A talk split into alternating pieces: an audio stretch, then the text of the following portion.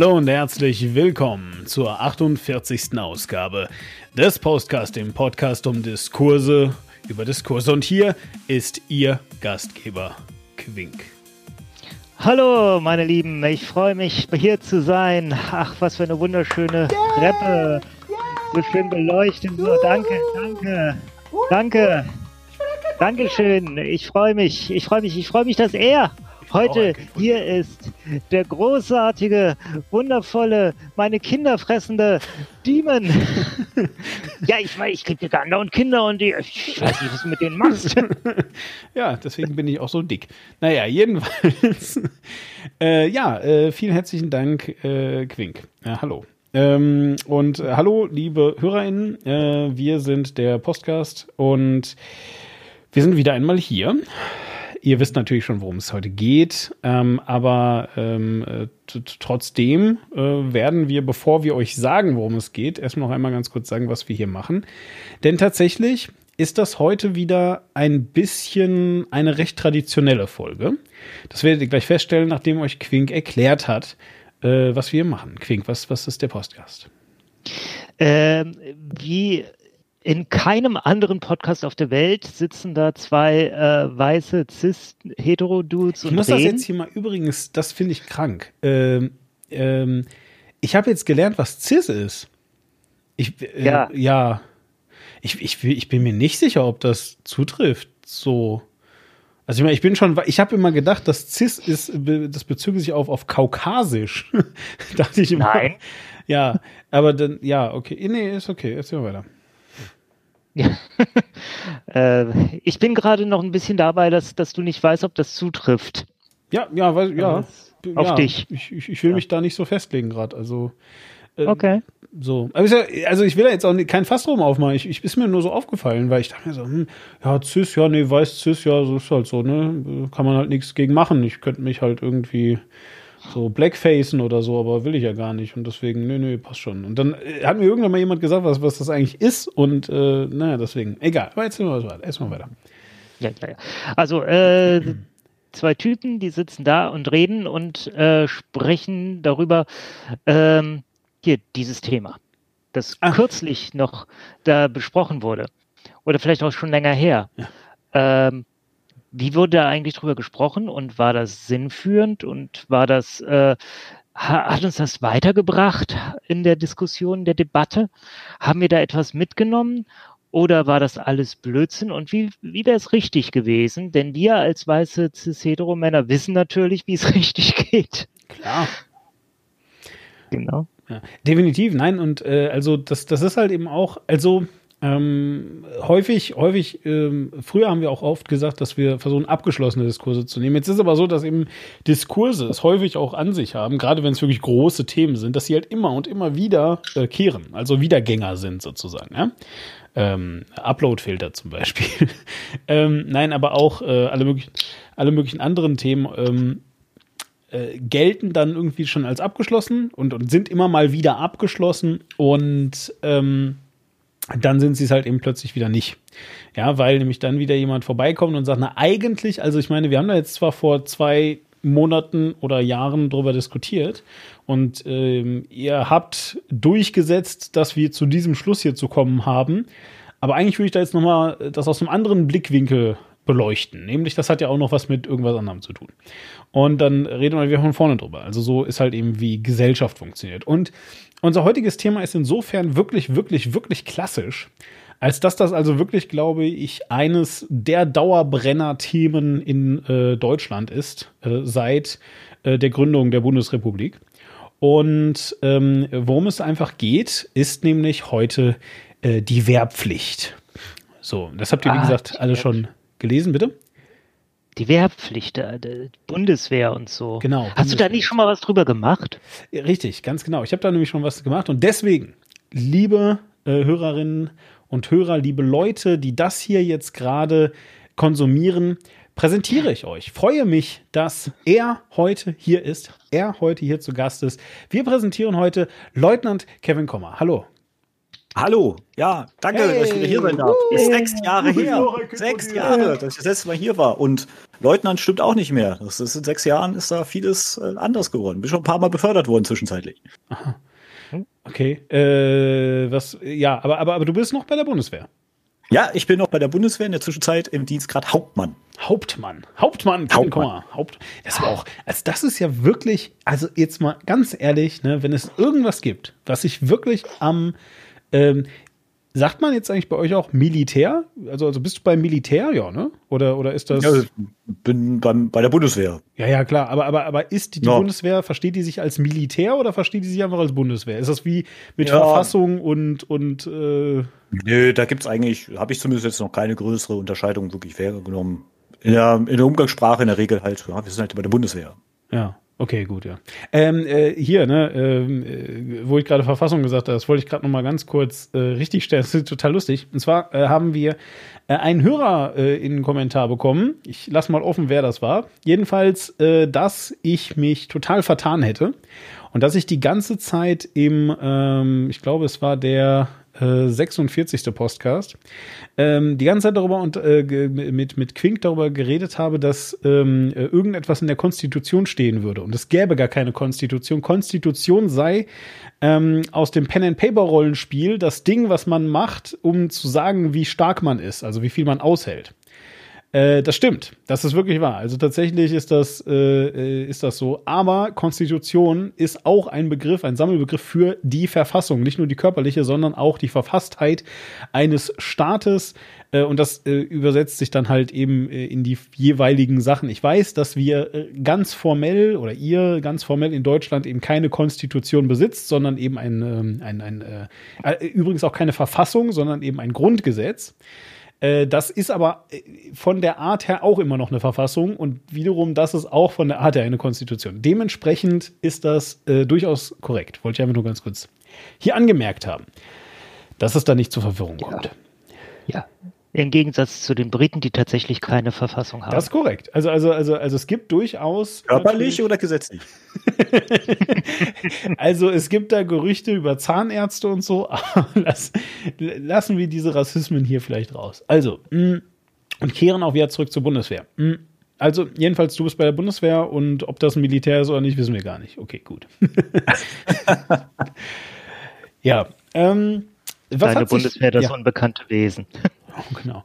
Ähm, aber, aber bleiben wir doch ganz kurz mal erstmal noch ein bisschen bei dir. Stell dich doch mal einmal ganz kurz rundum vor. Also es gibt tatsächlich, vielleicht, äh, ähm, damit wir das hier mal ein bisschen auflösen, und äh, ihr euch nicht fragt, hä, was, wie, vor sechs Jahren geredet, was ist hier los? Äh, ich weiß überhaupt nicht, wer das ist, von reden die? Darf, so? ich, darf ich das, weil ich habe es mir jetzt extra für diese Sendung. Ja. Ich bin in, in diesem Feed, diesem War klar Feed, wo ihr wahrscheinlich auch gerade hier diesen Podcast raus habt, bin ich nach ganz unten gescrollt und ganz unten äh, gibt es dann eine Sendung, die nannte sich die Dimension. Genau und tatsächlich den ersten Teil kannte ich schon, da war ich nämlich schon mit dabei, ja, als Gast aber damals noch. Ja. Und dann äh, haben wir was gemeinsam. Genau, in der sechsten Folge war der Kevin nämlich schon zu Gast und hat dann einfach nur äh, in der Folge über anderthalb Stunden erklärt, Bundeswehr, was ist das eigentlich, wie funktioniert das, was mache ich da? Genau, genau. Und, äh, und wir haben also über, über verschiedene andere Themen, also wir haben eben auch darüber geredet, was, äh, was Kevin eben äh, ist, vom, vom Dienstgrad her natürlich. Wir haben äh, da über deine damalige beispielsweise Arbeit in diesem äh, Leben als Soldat e.V. oder sowas ähm, äh, gesprochen, also wo du dich quasi so ein bisschen äh, ja, wo, wo, wo, du halt so Aufklärungsarbeit für Zivilisten betrieben hast, so ein bisschen wie ähm, halt äh, Soldaten sich sehen und, und so weiter und, und auch was die teilweise für Anfeindungen ausgesetzt sind ähm, und so fort. So diese Sachen. Ähm, ja, und äh, all das haben wir jedenfalls damals besprochen und es lohnt sich auf jeden Fall, das anzuhören. Die Dimension ist deswegen so lange nicht mehr erschienen, weil das, das war also das, das ursprüngliche Sendungskonzept von War klar. Und äh, die ist einfach ähm, mit sehr, sehr extrem viel Arbeitsaufwand verbunden gewesen, äh, weil man ähm, also es ist wesentlich schwieriger, Leute zu finden, die Bock auf Podcasten haben, als man das so glaubt, sage ich jetzt einfach mal. Ja, äh, obwohl heute äh, sich das vielleicht geändert haben könnte, weil jetzt ja wirklich jeder, jeder, jeder und jede äh, ein Mikrofon äh, vorm Rechner klemmen hat. Aber das äh, konnte ich jetzt noch nicht so absehen. Und es wird auch demnächst wieder eine Dimension geben. Ähm, aber prinzipiell ist das halt ein eher altes äh, Podcast-Format. Genau. Warst du Vater? Hm? Was? Wirst du Vater. Warum? Dimension.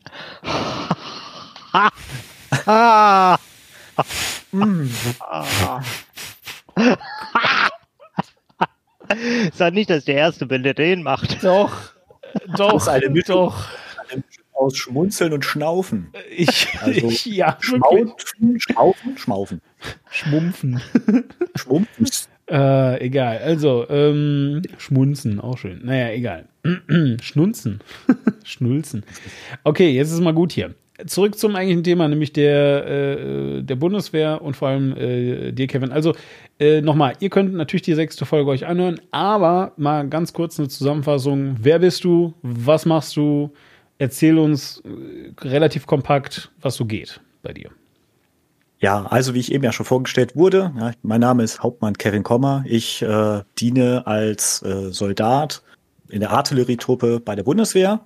Aktuell äh, bin ich dort eingesetzt als S3-Offizier. Das kann man sich äh, für diejenigen, die mit S3 nichts anfangen können, quasi äh, effektiv in der im Grundbetrieb als äh, Projektarbeit vorstellen für alles Mögliche, was bei mir im Bataillon halt anfällt. Ja, es kann, was ich alles gemacht habe in den letzten Jahren als S3-Offizier beispielsweise war 2019 die deutsch-französische Brigade. Also mein Bataillon ist Teil der deutsch-französischen Brigade. Ähm, war das große, äh, die große Feierlichkeit zum äh, Nationalfeiertag äh, von Frankreich am 14. Juli 2019. Dort durfte die deutsch-französische Brigade zu Ehren ihres 30-jährigen Bestehens mit äh, der äh, mit Abordnungen aus jedem Verband und einem gemischten deutschen äh, Abordnung aus allen deutschen Verbänden äh, dort teilnehmen. Und ich war verantwortlich als Projektoffizier für diese deutsche Abordnung, habe das alles geplant, äh, durchgeführt, Training durchgeführt, bis wir dann am 14. Juli dort mit äh, über die Champs-Élysées marschieren durften. Kann man sich alles auf YouTube auch angucken, wenn man mal guckt, Defilé 2019. Da sieht man dann unsere Defilé? Abordnung. Defilé. Defilé. Defilé, ja. Mhm. Ja. Defilé Zum Beispiel. Äh, wir verlinken das hier. Du äh, hast jetzt die ehrenvolle Aufgabe, uns hinterher einen Link dafür ja. zu geben. Ja, dann erinnere mich noch mal dran, dann mache ich das. Aber ich frage direkt nochmal, äh, S3 ist, äh, ist das dann irgendwie, dann ist das Rang, Kompanie, ist das nee. äh, Aufgabenbereich? Ähm, das sind die verschiedenen Stabsabteilungen innerhalb des äh, Bataillonsstabes, die den äh, Bataillonskommandeur unterstützen. S1 ist hierbei beispielsweise äh, die Stabsabteilung Personal, die bekümmern sich vor allem um die Personalsachen. S2 ist militärisches Nachrichtenwesen. S3 ist hierbei ähm, halt eben die eigene Lage quasi, kümmern sich alle Belangen ums äh, Bataillon. Ja, das heißt, wenn man in den Einsatz gehen würde, halt eben alles, was die eigene Truppe, eigene Planung, äh, Taktik angeht. S4 ist Material, Versorgung, S6 ist IT. Das sind die verschiedenen Stabsabteilungen. Deswegen das S vorneweg für Stabsabteilung und dann halt eben einmal durchnummeriert, was das dann alles ist. Hm, hm, hm, hm. Gut. So, ähm, das bist du und äh, einfach nur, äh, um der letzten Verwirrung vielleicht noch kurz vorzubeugen, das haben auch wir damals eben in der sechsten Folge de der Dimension kurz, ähm, oder nee, eben nicht kurz, sondern sehr ausführlich besprochen. Ähm, der Kevin ist nicht nur Hauptmann, sondern auch Soldat, beziehungsweise ein Hauptmann ist auch ein Soldat. Also ihr müsst euch nicht wundern, wenn er äh, das so gesagt hat gerade, ähm, äh, weil das ist alles irgendwie eins. Also die sind alle Soldaten, die da sind, vollkommen egal, was für einen Rang die haben. Soldaten sind nicht nur die, die kleinen ganz Genau. Unten. Richtig. Also nur, falls ihr euch da wundert. So, und heute soll es aber halt ein bisschen weniger eben äh, um, um dich jetzt prinzipiell als Person gehen. Also natürlich wird das äh, unvermeidbar sein und es ist auch kein Zufall, dass wir dich eingeladen haben, natürlich. Aber ich stehe gerne im Mittelpunkt. Mm. ah. äh, äh, jedenfalls, jedenfalls, ähm, äh, genau. Aber es soll eigentlich halt eben um ein anderes Thema gehen, nämlich ja die Wehrpflicht. So. Und vielleicht habe ich mir überlegt, fangen wir mal so ein bisschen mit einer kleinen Geschichts, mit einem kleinen Geschichtskurs an. Was, was, was ist denn die Wehrpflicht überhaupt, Quing? Ich habe da gar nichts von gehört. Also äh, heißt das jetzt irgendwie, alle sind verpflichtet, dass sie in die Bundeswehr gehen? Das stimmt doch gar nicht. Die dürfen das doch frei entscheiden, dachte ich. Ja, aber früher mal waren sie alle verpflichtet. Und das war ein Politikum, kann ich dir sagen. Ich meine, es war ja sowieso schon überhaupt ein Politikum, dass Deutschland wieder ein stehendes Heer bekommt, Warum? nämlich die Bundeswehr. Äh, ich weiß nicht, ob du es weißt, aber es gab da mal was, da hatte Deutschland schon mal ein Militär und das war nicht so gut. Also äh, das, da, da sind Sachen passiert, wo man sich hinterher gedacht hat, nee, das äh, das machen wir nicht normal. Genau, also die Rede ist natürlich äh, ganz klar vom Ende des äh, Zweiten Weltkrieges.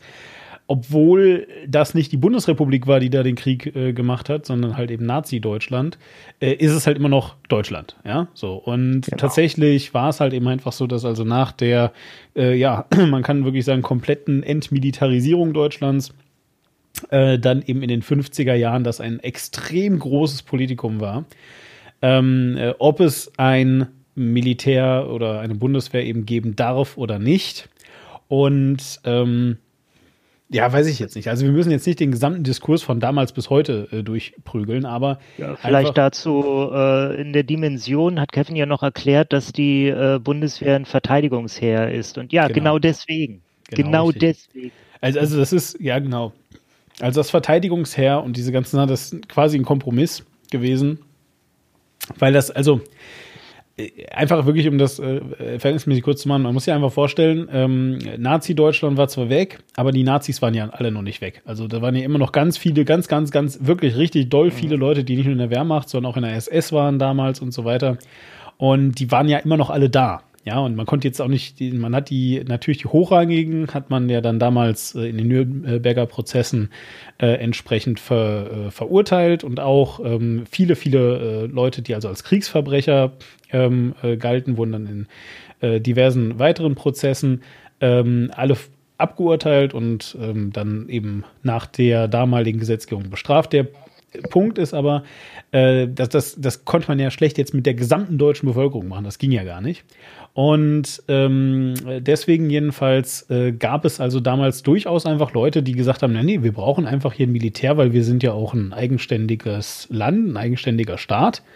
Ähm, und äh, die das also auch durchaus ganz geil fanden. Und dann gab es also Leute, die haben gesagt, wir dürfen niemals mehr irgendwann irgendwie jemals Soldaten haben, weil das ganz schlimm ist. Ähm, und äh, der Kompromiss daraus war also dann eben dieses, äh, dieses Verteidigungsheer äh, oder eben diese, diese Verteidigungsarmee, die Bundeswehr. Und ähm, der, äh, sagen wir mal, Hauptgrund für die Bundeswehr war vor allem, dass also Deutschland, äh, beziehungsweise die Bundesrepublik Deutschland, muss man ja dann damals ähm, noch mal ein bisschen unterscheiden, weil es ja noch die Deutsche Demokratische Republik, die DDR gab. Ähm, jedenfalls also, dass äh, eben die Bundesrepublik tatsächlich so ein bisschen ähm, ja als eine Art Pufferzone ähm, äh, im, im, äh, in, in Westeuropa äh, genutzt wurde.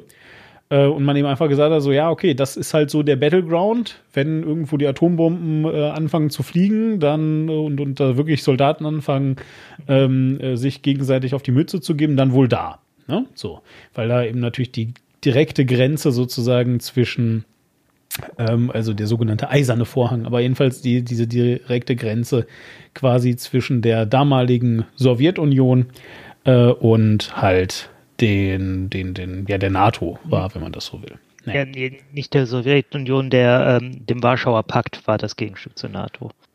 Ja, ja, ja, schon, ja, gut, äh, ja. Aber die DDR war halt auch, oder? Die war nicht Bestandteil der Sowjetunion. Nee, echt, war die, war die, war die wirklich war ein Staat. Ja, okay, na gut. Ja, und dann gab es auch noch Polen, das gehörte auch nicht zur Sowjetunion, aber es gehörte auch mit zum Warschauer Pakt. Okay. Äh, Pakt. Ähm, geiles Wort übrigens. Äh, da gibt's, da gibt's dann äh, eine, eine tolle Alternativlos-Folge, in der erklärt wird, dass äh, der Warschauer Pakt halt äh, in der Sowjetunion, beziehungsweise eben in den sogenannten Ostblockstaaten, äh, Warschauer Verträge heißt. Aber man hat das halt im Westen Pakt genannt, weil Pakt einfach fieser klingt. Naja, aber lassen wir das. Jedenfalls, das so ein bisschen zur Geschichte. Deswegen war das also ein Politikum. So, aber warum reden wir denn dann heute darüber? Das ist jetzt schon wirklich lange her. Die Bundeswehr gibt es doch jetzt schon total ewig. Und ähm, äh, was, was ist da los? Äh, Kevin, kannst ja. du uns ein bisschen mal vielleicht erzählen? Äh, wann ist das das nächste Mal wieder eigentlich ein Thema geworden? Weil die Wehrpflicht, die gab es ja wirklich lange eigentlich, oder? Ja, die gab es bis 2011. Bis 2011. Also, also ich, hm. ich, ich das nicht. Also wobei, man müsste, es, man müsste es eher anders sagen. Die Wehrpflicht gibt es immer noch. Sie ist momentan nur ausgesetzt.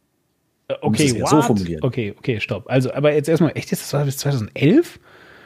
Ja. Okay, also ich hatte jetzt irgendwie mit, mit irgendwas in den Nullerjahren gerechnet gerade. Aber okay, ja gut, okay, bis 2011. Hätte jetzt auch nicht. Ich kann dir noch die Protagonisten sagen. Das Jahr hätte ich jetzt auch nicht mehr sagen können. Ja, ja. Wir werden gleich den wunderschönen Namen zu Gutenberg hören. Werden wir? Wieso? Was war da? Äh ja, Kevin, möchtest du es erzählen? Ach so, ja, der äh, damalige Verteidigungsminister Karl Theodor zu Gutenberg hat die äh, Aussetzung der Wehrpflicht, wie gesagt, Aussetzung, nicht Abschaffung, damals ja. initiiert. Und ist übergegangen zu einer rein freiwilligen Armee. Also er hat es initiiert, er hat es vorbereitet, dann äh, ist was passiert. Man weiß nicht mehr so richtig, was es war, aber der musste dann das Amt verlassen. Und äh, hat schon was mit dem Studium zu tun. Äh, genau. Bestimmt wollte er nochmal studieren oder so. Äh, das wird es gewesen sein. Nein, er musste sich um sein neues Investitionsprojekt bei Wirecard kümmern. Entschuldigung, oh. ich werde zynisch. äh, gleich können wir noch zynischer werden. Dann kam Thomas de Maizière als äh, sein äh, Nachfolger, sein Vertreter quasi, und der hat tatsächlich einmal äh, kein Blatt vor den Mund genommen, hat gesagt, also was der hier hinterlassen hat, das war ja völliges Chaos. Also der hat das angestoßen, initiiert, dass die Wehrpflicht ausgesetzt wird und das war jetzt angekündigt und das äh, musste ich jetzt irgendwie umsetzen, aber das war ja, da war ja, äh, da war ja Kraut und Rüben vorbereitet. Ja gut, nochmal nachtreten ist natürlich auch nicht ganz die feine englische Art. Aber lass uns mal nicht ganz so schnell rennen vielleicht. Ähm, Bevor wir über Protagonisten, also könntest du mal, Kevin, uns ein, also vor allem jetzt unseren etwas jüngeren Hörern, es gibt, also es soll sie ja geben, ähm, die, die äh, äh, Hörer unter 50. Jüngeren Hörerinnen, genau. Ähm, jedenfalls, äh, was ist denn jetzt also eigentlich die Wehrpflicht? Also, also ähm, äh, wie kann ich mir das vorstellen? Was, was ist das? Wie funktioniert ja, also, sowas? Ja, also Wehrpflicht ist äh, die Pflicht eines gewissen Bevölkerungsteiles, je nachdem, was halt eben in der Verfassung oder in der Konstitution, wie du es eben genannt hast. Oder dem Grundgesetz äh, vielleicht auch? Oder dem Grundgesetz, ja, je nachdem, in welchem äh, souveränen Staat man sich da befindet, äh, einen Teil seiner Bevölkerung zum Dienst an der Waffe zu verpflichten. Das kann okay. verschiedene Längen haben. In äh, Deutschland waren es äh, lange Zeit 18 Monate, irgendwann 12 Monate, dann 9, zum Schluss 6 und jetzt halt eben gar nicht mehr, ist komplett ausgesetzt. Hm. In anderen Ländern ist das halt länger oder kürzer, je nachdem, wie sie es dort halt eben festgelegt haben.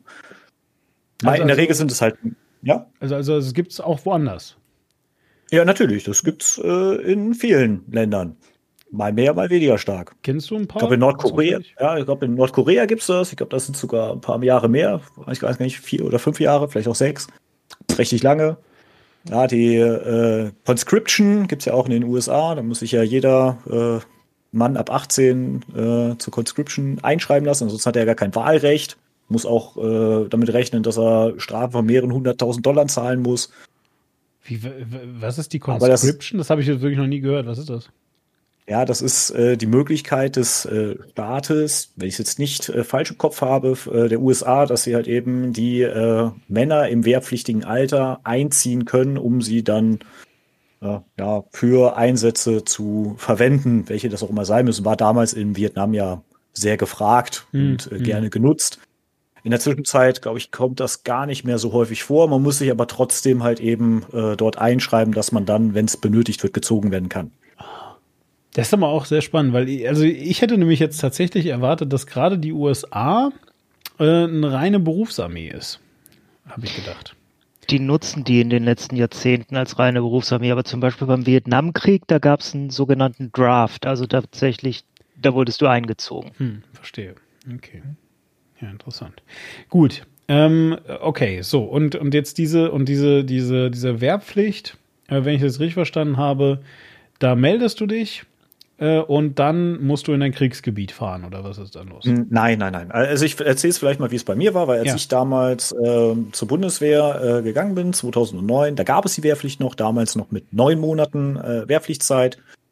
Ähm, man bekommt äh, in der Regel kurz vor Schulabschluss, beziehungsweise bevor man das wehrpflichtige Alter mit 18 Jahren erreicht hat, bekommt man halt einen Brief vom damaligen Kreiswehrersatzamt, war das, ähm, dass man sich halt eben zur Musterung melden muss. Da muss man dann erst so einen, äh, ja, so einen medizinischen Test durchlaufen, der man gecheckt wird, ob man denn überhaupt äh, wehrfähig ist.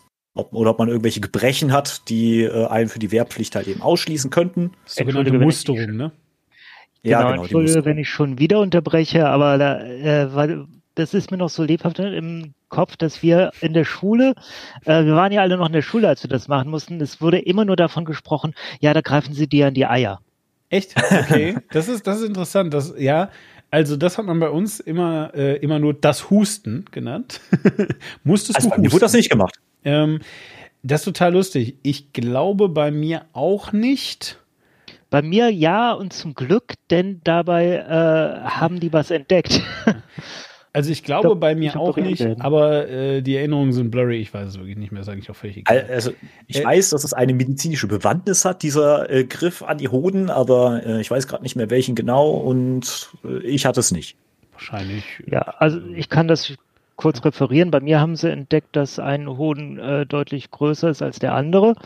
Und da haben sie mich direkt weitergeschickt zum Urologen und der hat äh, bei mir einen Leistenbruch festgestellt, der den einen äh, Hoden, der die Blutzufuhr zum einen Hoden ein bisschen abklemmte und deswegen war der eine größer als der andere. Und Hm. ja, dieser Leistenbruch, äh, der völlig unentdeckt war, der musste dann halt operiert werden. Okay, krass. Jo. Ja, äh, also aber hier nur ganz kurz, ähm, weil du es auch gerade noch gesagt hast, äh, von wegen, ähm, dass dann, dass dann die körperliche, wie hast du es gesagt, die körperliche Leistungsfähigkeit oder sowas festgestellt wird? Wehrfähigkeit Äh, Die Wehrfähigkeit festgestellt wird. oder Wehrverwendungsfähigkeit. Richtig, weil was nämlich auch festgestellt wird, ist, ob du rein zufälligerweise vorher eine Nacht durchgemacht hast und sehr viel Kaffee getrunken hast, um nämlich deine Ja, ganzen mhm. Werte zu fälschen. Mhm. ja, okay, ähm, ja, okay, also das, äh, diese, diese Wehrfähigkeit wird also dann festgestellt und dann? Ja, und dann äh, hat man noch ein medizinisches Gespräch mit, der, mit dem Arzt oder der Ärztin, je nachdem wer da war. Und äh, am Ende hat man dann äh, eine der berühmt-berüchtigten T-Nummern zugewiesen bekommen, von T1 bis äh, T5.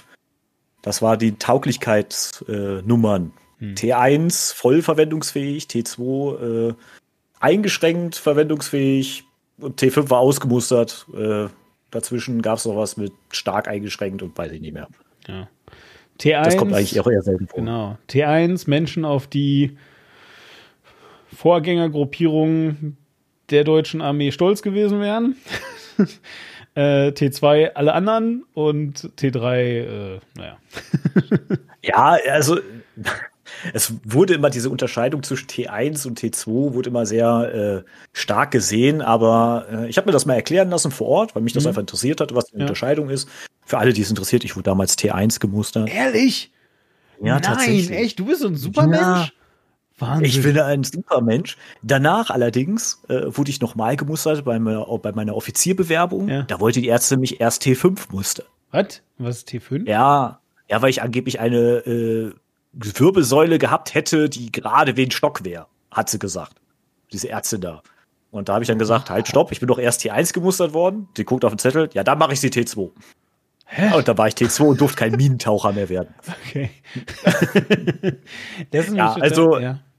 Ja, also wegen den Verwendungsmöglichkeiten. T1 heißt einfach nur, dass man jegliche Verwendung innerhalb der Bundeswehr äh, damals äh, ja, machen konnte. Mhm. Äh, und sobald man auch nur irgendwelche Einschränkungen hatten, wie beispielsweise bei mir, dass man kein Minentaucher werden darf aufgrund von körperlichen Gebrechen, dann ist man sofort T2. Ja, das ist, das ist nämlich ganz, das ist nämlich ganz lustig. Also, ähm, äh, bei meiner Musterung damals oder, oder zu Zeiten meiner Musterung damals war ich wirklich äh, in einem sehr, sehr guten Shape, sag ich mal. Äh, und ähm, hatte mich auch tatsächlich, also ich hatte mir damals sogar echt überlegt, ob ich dann auch wirklich dann dahin möchte, weil, also das haben wir jetzt noch gar nicht gesagt. Aber es gibt ja dann auch eine Möglichkeit, dieser Wehrpflicht zu entgehen, oder?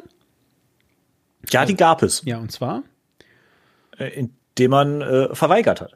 genau, aber das war doch irgendwie so eine Gewissenssache auch. Ne? Also man muss das ja auch begründen. Man kann nicht einfach sagen, habe ich keinen Bock drauf, sondern man muss ja auch sagen, ich kann das mit meinem Gewissen nicht vereinbaren, jemals in meinem Leben eine Waffe in die Hand zu nehmen und unter Umständen mich verteidigen zu müssen oder so ähnlich. Da kann ich jetzt leider selber nichts zu sagen, weil ich habe nicht verweigert. Hm. Da weiß ich nicht, was man da, also ich habe mir das sagen lassen, dass man da wohl ja. was, ja, irgendwie Gewissensbisse halt eben angeben muss. Aber es ist wohl in den letzten Jahren wohl auch gar nicht mehr so streng äh, kontrolliert wurde. Exakt, ja. Also ich weiß es nicht. Genau, nein, also, also, also das, das, das Ding ist halt folgendes. Ähm, Nochmal, wir, wir erinnern uns wieder zurück an die Ursprünge äh, der Bundeswehr, ja. Ähm, als die gegründet wurde, war da ja auch irgendwie Need. Also es gab ja de facto eine andere Armee oder andere Armeen, eben den sogenannten, die, die sogenannten Warschauer Verträge, der Warschauer Pakt, ja, äh, und äh, das war ja eine Realbedrohung zu der damaligen Zeit, wo man also gesagt hat, okay, wir brauchen hier dann eben auch schon irgendwie eine Armee, um mit unseren amerikanischen, französischen und ähm, britischen Freunden da irgendwie, äh, also mit der NATO quasi als, als Teil der NATO dann auch ein äh, wertvolles Mitglied zu sein. So, also und dazu brauchte man natürlich Soldaten zu der damaligen Zeit und ähm, auch gar nicht mal so wenige. Ja, also ist jetzt nicht so, dass es dann irgendwie nur zehn Leute brauchte, sondern es braucht natürlich schon ein paar Leute. So, wenn dann aber natürlich äh, allein dadurch, dass natürlich erstmal in dem vorhergegangenen Krieg jede Menge Menschen gestorben sind, ähm, äh, ja, und, und äh, sagen wir es mal so, es, es kam dann zwar die Babyboomer-Generation, aber das waren ja alles noch kleine, kleine Kinder. Also die waren noch gar nicht im wehrfähigen Alter. Ja, ähm, und jedenfalls, ähm, aber als das dann also langsam anrollte, ähm, äh, war das natürlich schwierig, wenn dann Leute gesagt haben, nee, mache ich nicht mit. Habe ich keinen Bock drauf. Ja, ich will jetzt hier nicht irgendwie und so weiter und so fort. Und deswegen ähm, gab es, aber ne, gleichzeitig gab es aber halt immer einfach Leute, die gesagt haben, naja, aber was ist denn jetzt mit, mit ernsthaften Pazifisten? Also Leute, die zum Beispiel äh, aufgrund ihres Glaubens, sage ich jetzt einfach mal, äh, oder auch wirklich aufgrund ihrer innersten Überzeugung einfach nicht dazu bereit sind, das zu machen. So und äh, deswegen gab es dann also die Möglichkeit, tatsächlich zu verweigern aber man musste sehr genaue Gründe angeben und am Anfang wurde das also auch wirklich überprüft. Also das heißt, wenn man verweigert hat, dann war nicht einfach nur verweigert und man hat einen netten Brief geschrieben, sondern es gab die sogenannte Gesinnungsprüfung ja, wo dann also dann Leute wirklich äh, teilweise eingeladen wurden und dann wurde denen so, dann wurden denen halt so, so Fallenfragen gestellt. Ja, stellen Sie sich mal vor, Sie werden also verheiratet und Ihre Frau, die wird jetzt mit einem, von einem Axtmörder angegriffen, würden Sie sich dem nicht entgegenstellen? Und dann sagst du, ja klar, also irgendwie schon, ne? Ja, also dann können Sie aber auch hier gegen den Russen kämpfen. ja, das ist ja kein Problem. Und so weiter. Naja. Aber nur wenn der Russe mit Äxten kommt. nur wenn der Russe mit Äxten Ihre Frau angreift. genau. Nein, aber auf jeden Fall so. Und natürlich hat sich das dann, also dann kam erstmal wirklich die Babyboomer-Generation. Da gibt es auch einen sehr guten äh, Podcast. Ähm, das sind die, ich glaube, Elementargespräche von ähm, ähm, dat, ähm, ich komme gerade auf den Namen nicht mehr. Jedenfalls heißen die, glaube ich, Elementargespräche ähm, äh, von, von 4000 Hertz, dem Podcast-Label. Äh, ich komme gerade auf den Namen nicht mehr, wie er heißt, aber ist ja egal. Und ähm, äh, Rainer Langhans ist da äh, tatsächlich zu Gast unter anderem.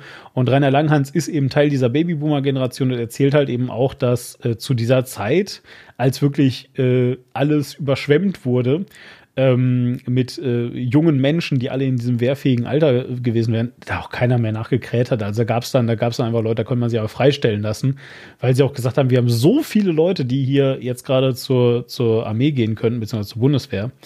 Äh, das ist jetzt auch egal. So. Und danach hat sich das dann einfach ein bisschen verschliffen, weil ne, dann war irgendwann der, der Kalte Krieg, äh, war dann halt einfach auch vorbei. Die Sowjetunion hat sich ähm, in Wohlgefallen aufgelöst, beziehungsweise in ganz viele Länder und natürlich Russland. Ähm, der Warschauer ähm, Pakt, die Warschauer Verträge waren nicht mehr gültig äh, in dem Sinne und ähm, ähm, danach war es halt dann auch nur noch so, so ein Feigenblatt. So, und dieses Feigenblatt gab es halt eben immer noch. Also das heißt, du musstest de facto äh, in einem Brief schreiben, warum du das also jetzt nicht willst. Ähm, aber ob den jemals jemand gelesen hat, das weiß niemand. Ja, und manchmal wurde das bestimmt mal gelesen und man hätte da vielleicht nicht einfach nur ein Kuchenbackrezept angeben sollen, weil wenn das mal dann doch jemand liest und da ist ein Kuchenbackrezept, dann wird es halt abgelehnt. Aber wenn da auch nur sowas drinsteht wie, kann ich mit meinem Gewissen nicht vereinbaren, weil Waffe, dann war halt gut. So, also Gab es nicht noch andere Möglichkeiten, da rauszukommen? Wenn man irgendwie zwei Geschwister hatte, die schon äh, gedient hatten, oder wenn man verheiratet war, war da doch auch. Und ich glaube, wenn man noch alleinerziehend war, glaube ich. Ja, irgendwie solche Dinge gab es auch noch. Ja, ja. Also, also, also, also, also es gab, es gab so ein paar, es gab so ein paar Dinge jedenfalls, um da rauszukommen. Äh, Quink, hast du denn, äh, haben Sie denn gedient, Quink? Ähm, ich habe verweigert ja. und mich haben sie tatsächlich äh, einmal getriezt, haben gesagt, meine Verweigerung reicht nicht aus, ich muss noch mehr beschreiben, in was für einen Gewissenskonflikt ich denn käme, wenn ich äh, hier auch allein Hilfsleistungen für die Bundeswehr äh, ableisten müsste. Also ich hätte ja auch Funker werden können. Mhm. da bin ich super drumherum gekommen. ja. Warum? Und zwar, ja, pass auf, also die Story ist die Musterung, ne? Also nochmal, bei der Musterung, ich hatte richtig Bock. Ja, weil irgendwie, ich hatte so im Kopf, naja, ähm, manchmal im Leben ähm, wird man ja zu Sachen gezwungen und dann hinterher sind sie geil. Zum Beispiel Ziegenkäse. so, vielleicht ist es bei Bundeswehr genauso. Ja, gehst du mal dahin, äh, guckst dir das mal an, ist jetzt ja auch nicht ewig, halt diese neun Monate oder was das da war. Ähm, ja, und nach neun Monaten, wenn es geil ist, vielleicht hast du ja richtig Bock und hast richtig, und selbst wenn nicht, hast du halt eine Erfahrung für dein Leben gemacht, habe ich mir gedacht. So, und dann bin ich also bei dieser Musterung und die machen verschiedene Tests mit dir, nicht nur Husten. Und einer dieser Tests ist halt so ein, ist halt so ein Funker-Test. und ich sitze da so und dachte mir so, oh, ich könnte ja vielleicht, ey, Funker, das wäre ja ein geiler Job. Das wäre ja ein geiler Job. Der, da ist auch was so richtig mit dem Kopf und du musst dich richtig konzentrieren. Das ist richtig, das ist richtig, boah, geil, Funker. Vielleicht werde ich Funker. und, und, wie ich also diese Funksignale da höre, stelle ich halt wirklich fest, dass ich keinen Unterschied zwischen gar nichts hören kann. also nix, wirklich. Ja, und ich so, ja, also vielleicht doch nicht Funker. So, und danach war auch direkt so, also absolut ungeeignet für einen Funker, äh, sogar noch mit, äh, es könnte sein, dass diese Person äh, einen Hörschaden hat, haben sie dann sogar gesagt. So, also, also sie wollten mich tatsächlich dann, hatten überlegt, mich dann deswegen irgendwie T3 oder sowas zu mustern, weil äh, ich halt eben vielleicht einen ganz krassen, ganz, ganz krass schwerhörig bin oder so. Ähm, aber ich bin dann nochmal zu einem Ohrenarzt, danach zu einem, zu einem freien Ohrenarzt gegangen, der dann, ähm, ich weiß bis heute nicht, was der von mir wollte. Ich glaube, der, der hat das mit Genugtuung mir gesagt, dass meine Ohren ganz geil sind, weil er meinte nämlich, ja, schade, ne? Und ich so, hä, wieso schade? Nee, wieso? Ist so geil, wenn ich gute Ohren habe, aber äh, habe ich jetzt wirklich ja gute Ohren oder nicht? weil, das ist doof, weil da fällt man entweder durch, weil man schlecht hört oder zu doof ist. Ja. Jetzt bleibt nur noch zu doof. ja, dann, dann war ich halt echt zu doof oder so. Ich, also gehe ich auch wirklich von aus, weil also ich habe diese ganzen Signale einfach nicht richtig gerafft. Aber ist auch egal. Ähm, so, äh, also genau, Wehrpflicht. So, und der, so diese, diese Wehrpflicht jedenfalls also, konnte man verweigern mit dieser Gewissenssache. Und ähm, äh, wenn man das aber jetzt nicht gemacht hat, dann hast du jetzt schon gesagt, äh, 12, 9 und, äh, oder nee, 18, 12, 9 und 6 Monate zum Ende hin. Ähm, aber was hat man da gemacht während dieser Zeit? Ja, ähm, das kam halt eben auch so ein bisschen natürlich darauf an, wo man denn seinen Wehrdienst äh, dann abgeleistet hat. Die Grundausbildung ist erstmal für alle Soldaten gleich. Äh, ich habe auch den Grundwehrdienst äh, zwar abgeleistet, allerdings in einer etwas ähm, ja, anderen Form, weil ich gleichzeitig äh, Offizieranwärter war. Bin damals in meinen geheiligten äh, Elfenbeinturm ins Offizieranwärterbataillon gekommen, wo nur Offizieranwärter waren und wir extra ausgebildet worden sind da ging dann unser, äh, ja, unsere, unser äh, Wehrdienst, die ersten sechs Monate halt eben alles ein bisschen besonderer und mit anderem Schwerpunkt ab. Eben die Grundausbildung, die dann beispielsweise in irgendeiner Rekrutenkompanie in Städten am kalten Markt bei den Panzergrenadieren oder so stattgefunden hat. Da gibt's ja auch ein lustiges Video, wenn man sich das mal angucken möchte, das Feldtagebuch. Ähm, äh, erklär mir das mal, weil also ich habe äh, äh, einen Bekannten, der ebenfalls äh, äh, beim Bund ist aber äh, er hat äh, einen Mannschaftsrang. Wir schreien nicht die ganze Zeit so. ja, nicht? Okay. Da habe ich das falsch Ich kann es aber trotzdem machen, wenn du das möchtest. nee, das ist ja auch kein Schreien, das ist ja einfach nur so ein gepresst Reden, weil man immer so ernst ist. Als wenn man gerade auf dem Pott sitzt oder Das hast du jetzt gesagt. ähm, nein, aber jetzt mal im Ernst. Also der, äh, also es, es heißt wirklich Mannschaftsrang, oder? Das ist ein Mannschaftsdienstgrad, ja. Ja, Dienst, okay. Also, also, der, der, also der ist in so einem Mannschaftsdienstgrad. So, und immer wenn ich, äh, also, und man unterhält sich halt eben, weißt du so, und das ist halt eben äh, einfach ein Großteil seines Lebens ist halt bei der Bundeswehr sein, wie das halt so ist, ne? So. Und mhm. äh, dann unterhält man sich halt eben auch mal so ein bisschen und so. Und äh, immer wenn ich dem also von dir erzähle, dann äh, ist der immer super abfällig äh, gegenüber Offizieren. Also richtig doll abfällig. Immer so, ja, diese Leute, die noch nie wirklich irgendwas vernünftig gemacht haben, die immer nur, die kommen dann dahin und die studieren dann da äh, irgendwie, die studieren dann irgendwas und die haben von nix eine Ahnung, aber die wollen dann immer gleich die Chefs sein und so. Und ähm, da habe ich mir halt immer, immer, also am Anfang dachte ich, das wäre Pose. Das wäre so, so wie so ein Laientheaterstück oder so, weißt du, so, weil man erwartet das ja so von den, von den Mannschaftsdienstgraden, dass die sowas sagen. Aber äh, ist das wirklich so? Also, also, weil jetzt sagst du auch gerade Elfenbeinturm und so weiter. Also, also weißt ähm, du gar ähm. nicht, wie das ist, ein echter Soldat zu sein und bist einfach nur Hauptmann? Ach du, ja, stimmt. Ich stehe eigentlich nur da, bekomme Geld, ja, und gucke ein bisschen zu, ja, natürlich. Ja. Nein, also äh, die Ausbildung der Offiziere äh, hat sich natürlich auch in den Jahren immer mal wieder geändert. Mhm. Äh, jetzt seit letztem Jahr ist sie auch wieder umgestellt worden. Ähm, seit letztem Jahr äh, findet die Offizierausbildung zusammen mit der Grundausbildung aller anderen Soldaten ebenfalls statt. Es gibt diese Offizier-Anwärterbataillone, die ich damals 2009, äh, wo ich damals war, das gibt es nicht mehr, ist alles abgeschafft worden. Stattdessen sind jetzt die Offiziere-Anwärter alle mit in der ganz normalen Grundausbildung. Das heißt, die, wenn ich jetzt heute oder jetzt dieses Jahr äh, meine Offizierausbildung antreten würde, würde ich genauso wie dein Kumpel, Mannschafter, wenn wir am gleichen Ort unser äh, unsere Grundausbildung machen würden, würden wir genau das Gleiche machen. Nur ich hätte halt eben noch so eine silberne Litze, ja, so ein Ding an meiner Schulter, was halt eben mich als Offizier, Anwärter kennzeichnet und er nicht. Okay, aber aber also würden wir genau das gleiche machen. Ja gut, aber äh, und aber jetzt da hast du jetzt ja nicht gemacht. Und was war dann damals bei dir anders? Hast du jeden Tag Sektempfang gehabt oder was? Also, das muss ja, ja, jeden muss ja ein Traum gewesen sein. Das muss ja ein Traum gewesen sein da. Jeden Tag auf hohem Ross in die Kaserne geritten und habe erstmal einen Sherry getrunken. Nein, nein, also. Ähm, Wir ja. waren Zivildienst. Mist, ey, jetzt hätte ich auch gerne lieber da. Ja, egal, jetzt sind wir weiter. Die äh, Offizierausbildung bei mir waren halt die ersten sechs Monate meine, mein Offizieranwärter-Lehrgang. Das war ein Lehrgang, keine Grundausbildung, deswegen wird das schon so ein bisschen äh, abschätziger gerne gesehen.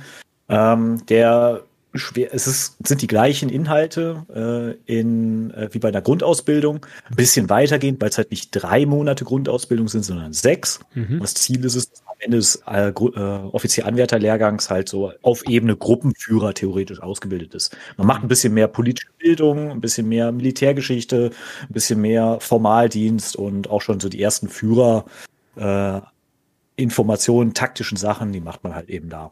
Mhm. Äh, danach ging es für mich äh, in mein technisches Praktikum, weil ich damals äh, ne, noch als E-Technik-Student äh, bei der Bundeswehr-Universität äh, mich ja, eingeschrieben habe, könnte man sagen, oder das halt eben meine Studienrichtung war. Mhm. War ich drei Monate in Aachen und habe dann dort äh, ja, an Metall gearbeitet, Bleche geschweißt, äh, Bleche gebogen und so eine Kiste draus gebastelt, so ein paar Schaltungen äh, zusammengebastelt. Das habe ich da drei Monate gemacht und mit einer schönen Pfeile aus so einem Stahlblock einen Panzer gefeilt.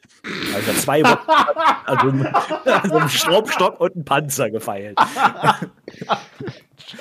ja, das.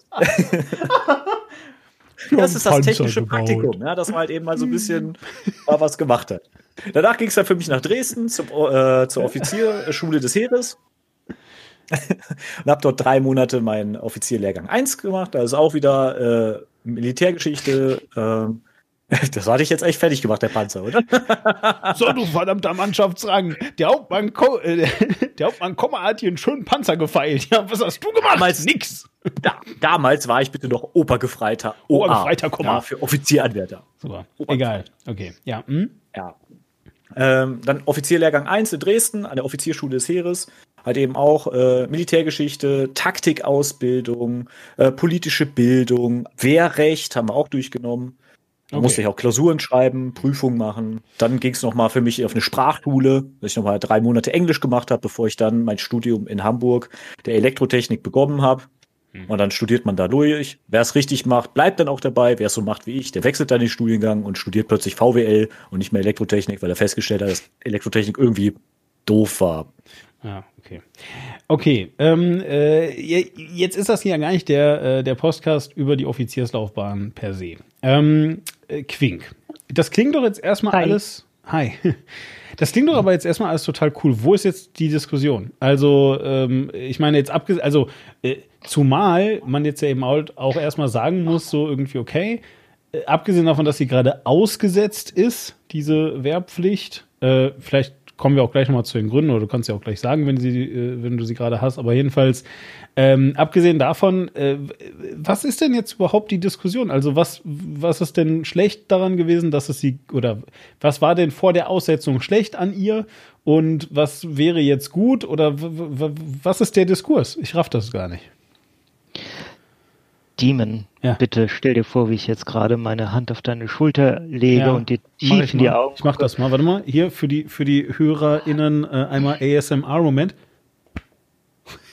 Soldaten sind Mörder. Soldaten sind Mörder? Kevin, bist du Mörder? Nein, ich nicht. ich nicht, ja, aber die meisten, meiner, die meisten meiner Kameraden, vor allem die Mannschaftsränge. Nein, nein. Ja, das ist so ein, äh, ein sehr verkürztes Zitat. Okay. Äh, das ist tatsächlich auch, wenn du den Kontext liest, äh, das, was du dir ungefähr denkst und das Zitat hörst, ist tatsächlich auch das, was es aussagen will. Äh, von Kurt Tucholsky. Kurt Tucholsky. Ah, okay. Ähm, ist natürlich sehr verallgemeinert. Genau. Und eigentlich also nicht, ist, weiterhin. Ja, äh, ich verstehe die Logik dahinter, aber ich äh, teile lass auch uns, die Meinung lass uns jetzt nicht. Mal, also Quink, ähm, referiere er. Also kurz gesagt, die Logik dahinter ist, Soldaten sind dazu da, im Eventualfall auch für den Staat zu töten. Hm. Und deswegen kann man sagen, äh, Soldaten, äh, also entweder zu töten oder das Töten anderer zu ermöglichen. Und deswegen kann man sagen, Soldaten äh, sind in jedem Fall äh, dafür da, um zu töten, also sind sie Mörder, auch wenn sie es noch nicht aktiv getan haben. Hm. Dieses äh, haben es noch nicht aktiv getan, ist für mich aber ein Ding, wo ich sage, äh, nee, ich, für mich sind nur die Leute Mörder, die es tatsächlich schon äh, getan haben und selbst dann muss man auch immer noch einschränken, okay, wie waren denn die Umstände? Weil wenn äh, wenn eben dieser Russe mit einer Axt auf mich zugerannt kommt und äh, ich habe zufällig gerade eine Pistole in der Hand, da muss ich erstmal sagen, was sind das für ein blöder Russe, der mit einer Axt auf einen Typen mit einer Pistole zugerannt kommt. Kommt ja aber, aber auch auf die Entfernung an dann, ne? Also weil ja, aber wenn, wenn ich ja. Also sagen wir mal, der äh, ist nur noch äh, ein paar Meter von mir entfernt und ich erschieße den dann, damit der nicht mit der Axt bis zu mir kommt. Äh, bin ich dann ein Mörder, weil ich verhindert habe, dass der mit der Axt äh, hier mir eine neue Frisur verabreicht? Also ähm, der Punkt, den du natürlich machst, ist äh, jetzt, ähm, also lass in dem Fall bisschen, äh, lass uns das ein bisschen Punkt werden, dass es jetzt für viele Soldaten uns drin, äh, also nein, bei Soldaten muss man eher fragen, hier kommen, weil das ist schon wichtig. Ähm, weil Notwehr ist ja genau wie Mord, by the way, äh, erstmal nur ein juristisches Konstrukt. Ja, also natürlich wir jetzt als äh, Leute, die eben in diesen äh, Umständen, in denen wir aufgewachsen sind, aufgewachsen sind, wir alle wissen, dass Mord äh, oder anders, viele Menschen glauben zu wissen, dass Mord das Töten eines Menschen ist. Das stimmt aber halt nicht. Ja, sondern äh, Mord ist ja ein, ein, ein Juristikum und Mord muss ja eben auch, das ist ja eben das Ding, von einem Gericht festgestellt werden. Du kannst nicht einfach hingehen, äh, ein Mensch hat einen anderen getötet und sagen, einer von beiden ist Mörder. So, weil es gibt halt eben ganz bestimmte Mordmerkmale, die bedauernswerterweise tatsächlich äh, noch aus, äh, äh, zumindest einige dieser Mordmerkmale sind halt eben tatsächlich aus der ähm, Juristerei des Dritten Reiches tatsächlich immer noch äh, übernommen worden, aber das ist jetzt alles egal. Was ich aber sagen möchte, ist, die, ein, ein Mord festzustellen, ist eine juristische Angelegenheit. So. Ja. Und deswegen können wir jetzt erstmal, wenn man ganz klugscheißerisch an diese rangehen will, schon mal sagen, also so kann man schon mal gar nicht sagen. So.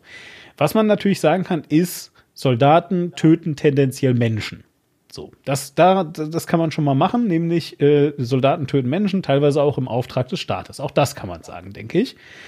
Warum und wie und sowieso, das ist was anderes. So, aber vielleicht bleiben wir jetzt erstmal ganz kurz dabei. Ähm, so, und äh, natürlich ist dieses äh, Soldaten sind Mörder auch deswegen eine zugespitzte Sache. Also sollte es ja auch sein. Ja, also es sollte ja eben halt einen Diskurs, ähm, einen, einen äh, Diskurs sozusagen befeuern.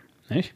Und wir können also als Postcast heute sagen, vielleicht für die Zeit angemessen, aber vielleicht heute nicht mehr ganz so äh, zutreffend. Und sicherlich auch nicht so förderlich, das jetzt einfach so zu propagieren und zu sagen, ja, alle Soldaten sind halt Mörder. so. Genau.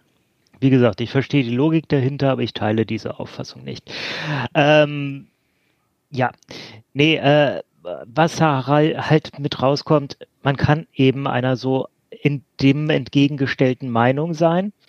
Und äh, wir haben in Deutschland eben auch gewisse Freiheiten wie mein, äh, Meinungsfreiheit und du kannst auch jemanden eigentlich theoretisch nicht dazu zwingen, dauerhaft äh, etwas zu tun, was diese Person nicht tun möchte. Und deswegen wurde äh, auch erst ein paar Jahre nach Gründung der Bundeswehr, nämlich 1961, erstritten, dass Menschen auch die Möglichkeit haben zu sagen, nee, ich will an dieser Wehrpflicht aber nicht teilnehmen. Hm. Ich möchte äh, ich möchte bitte was anderes im zivilen Bereich machen, womit ich von mir aus im Kriegsfall Deutschland auch unterstützen kann, indem ich irgendwelche kriegswichtigen Arbeiten unternehme, ähm, indem ich mich um äh, Leute kümmere, um die sich gekümmert werden muss oder sowas. Und ja, dann da hat dann irgendwann, ich glaube, es war sogar das Bundesverfassungsgericht gesagt, ja, dass äh, diese Möglichkeit muss gegeben sein. Okay. Aber, aber was ist denn dann jetzt der, der eigentliche Diskurs? Also, also war dann der Diskurs, wir wollen jetzt alle halt eben keine, keine Wehrpflicht machen, weil wir wollen, ähm, wir wollen nicht dieses, dieses Stigma, äh, auf jetzt Mörder oder was auch immer, äh, das wollen wir nicht haben, außerdem wollen wir weniger Zeit vergeuden, äh, damit es wir äh, irgendwie besser unseren äh, kapitalistischen Wert äh, ausbilden können, oder? Nee, das war der, ähm, das war äh, erstmal der Diskurs, wie der Zivildienst zustande gekommen ist. Und dieser Diskurs ließ sich natürlich auch äh, skalieren sozusagen und vorrichten auf, okay, warum gibt es überhaupt die gesamte Wehrpflicht? Und, und das war dann nochmal besonders interessant, warum gibt es die Wehrpflicht nur für bestimmte Menschen? Nämlich, äh, Kevin hat es vorhin erwähnt, Leute, die keine zwei Brüder haben. Leute, die, ähm, die einen Penis haben. Ich würde gerade sagen, Leute, die einen Hoden ja. und einen Penis haben. ja, genau. Genau, weil Frauen waren ja von der Wehrpflicht ausgeschlossen. Ich glaube ehrlich, ähm, es gibt auch noch andere Möglichkeiten, keinen Penis zu haben. Äh, zum Beispiel, wenn du. Was? Äh, Moment, okay. Ja. Es gibt auch noch andere Möglichkeiten, keinen Penis zu haben, als war es eine Frau zu sein oder nicht beim Bund? Ich verstehe jetzt gerade was. Ja, ja, du kannst ja äh, zum Beispiel auch äh, eine Frau sein, die ja. aber als bei der Geburt das Geschlecht Mann zu. Äh, ah, okay, äh, alles klar. Nein, nein, natürlich. Ja, ja, du, du kannst ein Transmensch sein. Nein, okay. Du kannst Mann sein. Also, es war nur einfach ein, ein, ein Satz, den ich jetzt gerade. Ich dachte, es gäbe noch andere Möglichkeiten, dann die Wehrpflicht oder irgendwie sowas. Und du sagst so, es gibt noch andere Möglichkeiten, keinen Hoden zu haben. Ich so, hä? Was? Worüber reden ja, wir ja. jetzt hier? Oder dort ist ein Unfall und so. Und ich glaube, äh, da kannst du auch für untauglich erklärt werden, ja. wenn dir da Körperteile fehlen. Auch wenn du die jetzt nicht unbedingt zum Kämpfen brauchst, aber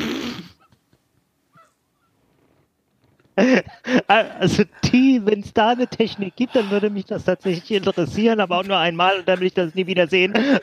Also für die Wehrpflicht braucht man es schon zum Kämpfen. Man nennt sie Lanzenreiten oder was? Ja, nun, Kevin, äh, äh, erzähl, was, was, wofür braucht man sie? Naja, weil man muss ja Mann sein, dass man eingezogen werden so, kann. Ja, okay. braucht man es durchaus, damit man für die Wehrpflicht kämpfen kann. Gut, aber was, wenn du es wegen eines Unfalls nicht mehr hast? Weil dann bist du ja eventuell Mann, also alle Wahrscheinlichkeit nach bist dann du Mann. Dann du, glaube ich, untauglich gemustert. Dann mhm. durftest du auch nicht. Und dann musst du auch keinen äh, Gut. Zivildienst machen. Äh, lass mir, also äh, vielleicht, ähm, weil, aber äh, was wir, also was wir festhalten können, ist ja, dass das eigentlich einer der Kerne äh, einer heutigen Debatte wäre. Aber lass uns mal bei der alten Debatte bleiben. Also früher war es, früher, als alles noch einfach war, als, als man noch äh, bei, bei, bei Michael Bulli Herbig einfach so über homosexuelle Männer äh, äh, Witze machen konnte und so weiter. Diese Zeit, ähm, äh, da gab es äh, laut Auffassung des deutschen Rechts genau zwei Geschlechter, nämlich Männer und Frauen. So, und Männer mussten zu Bund, Frauen nicht. Bums. So, fertig. Und ähm, äh, so. Also, das ist sicherlich, äh, ne, das hast du schon ein bisschen vorgegriffen, aber trotzdem ist das ja korrekt. Also, das ist sicherlich auch damals schon ein Zankapfel gewesen.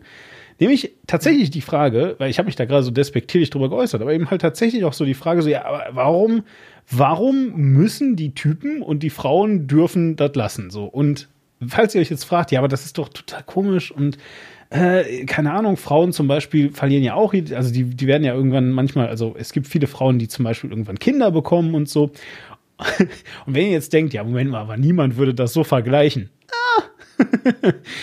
Denn tatsächlich äh, ist nämlich diese, äh, ist nämlich diese, diese Sache, dass es mal mindestens neun Monate sein, ist ja auch eine komische Zahl. Warum neun Monate, ja? Aber tatsächlich diese Zahl, dass neun Monate sein sollen oder eben halt ähm, äh, diese Zeit, wurde unter anderem damit begründet, weil das dann ja nur fair gegenüber der Frauen äh, wäre, weil Frauen ja auch für neun Monate äh, ausfallen sozusagen, ja, äh, aus dem, aus dem äh, Erwerbs, aus der Erwerbstätigkeit ja, keine vollwertigen Mitglieder des kapitalistischen Marktes. Ähm, jedenfalls. Und äh, tatsächlich wurde das also so begründet, dass das dann ja nur fair ist, wenn dann Männer daraus sind und Frauen. Das wäre das wäre unbearable. Also abgesehen davon, dass Frauen natürlich überhaupt gar nicht, gar keine Waffen auch halten können und so. Das geht alles nicht. Ähm, äh, Punkt. So, ne? Und das finde ich eigentlich ja. total witzig an der Stelle. Stimmt. Damals haben dann alle gesagt, ach, wie konnten wir das vergessen? Die Schwangerschaftspflicht der Frauen mit 80 Jahren. Ah. Schwangerschaftspflicht.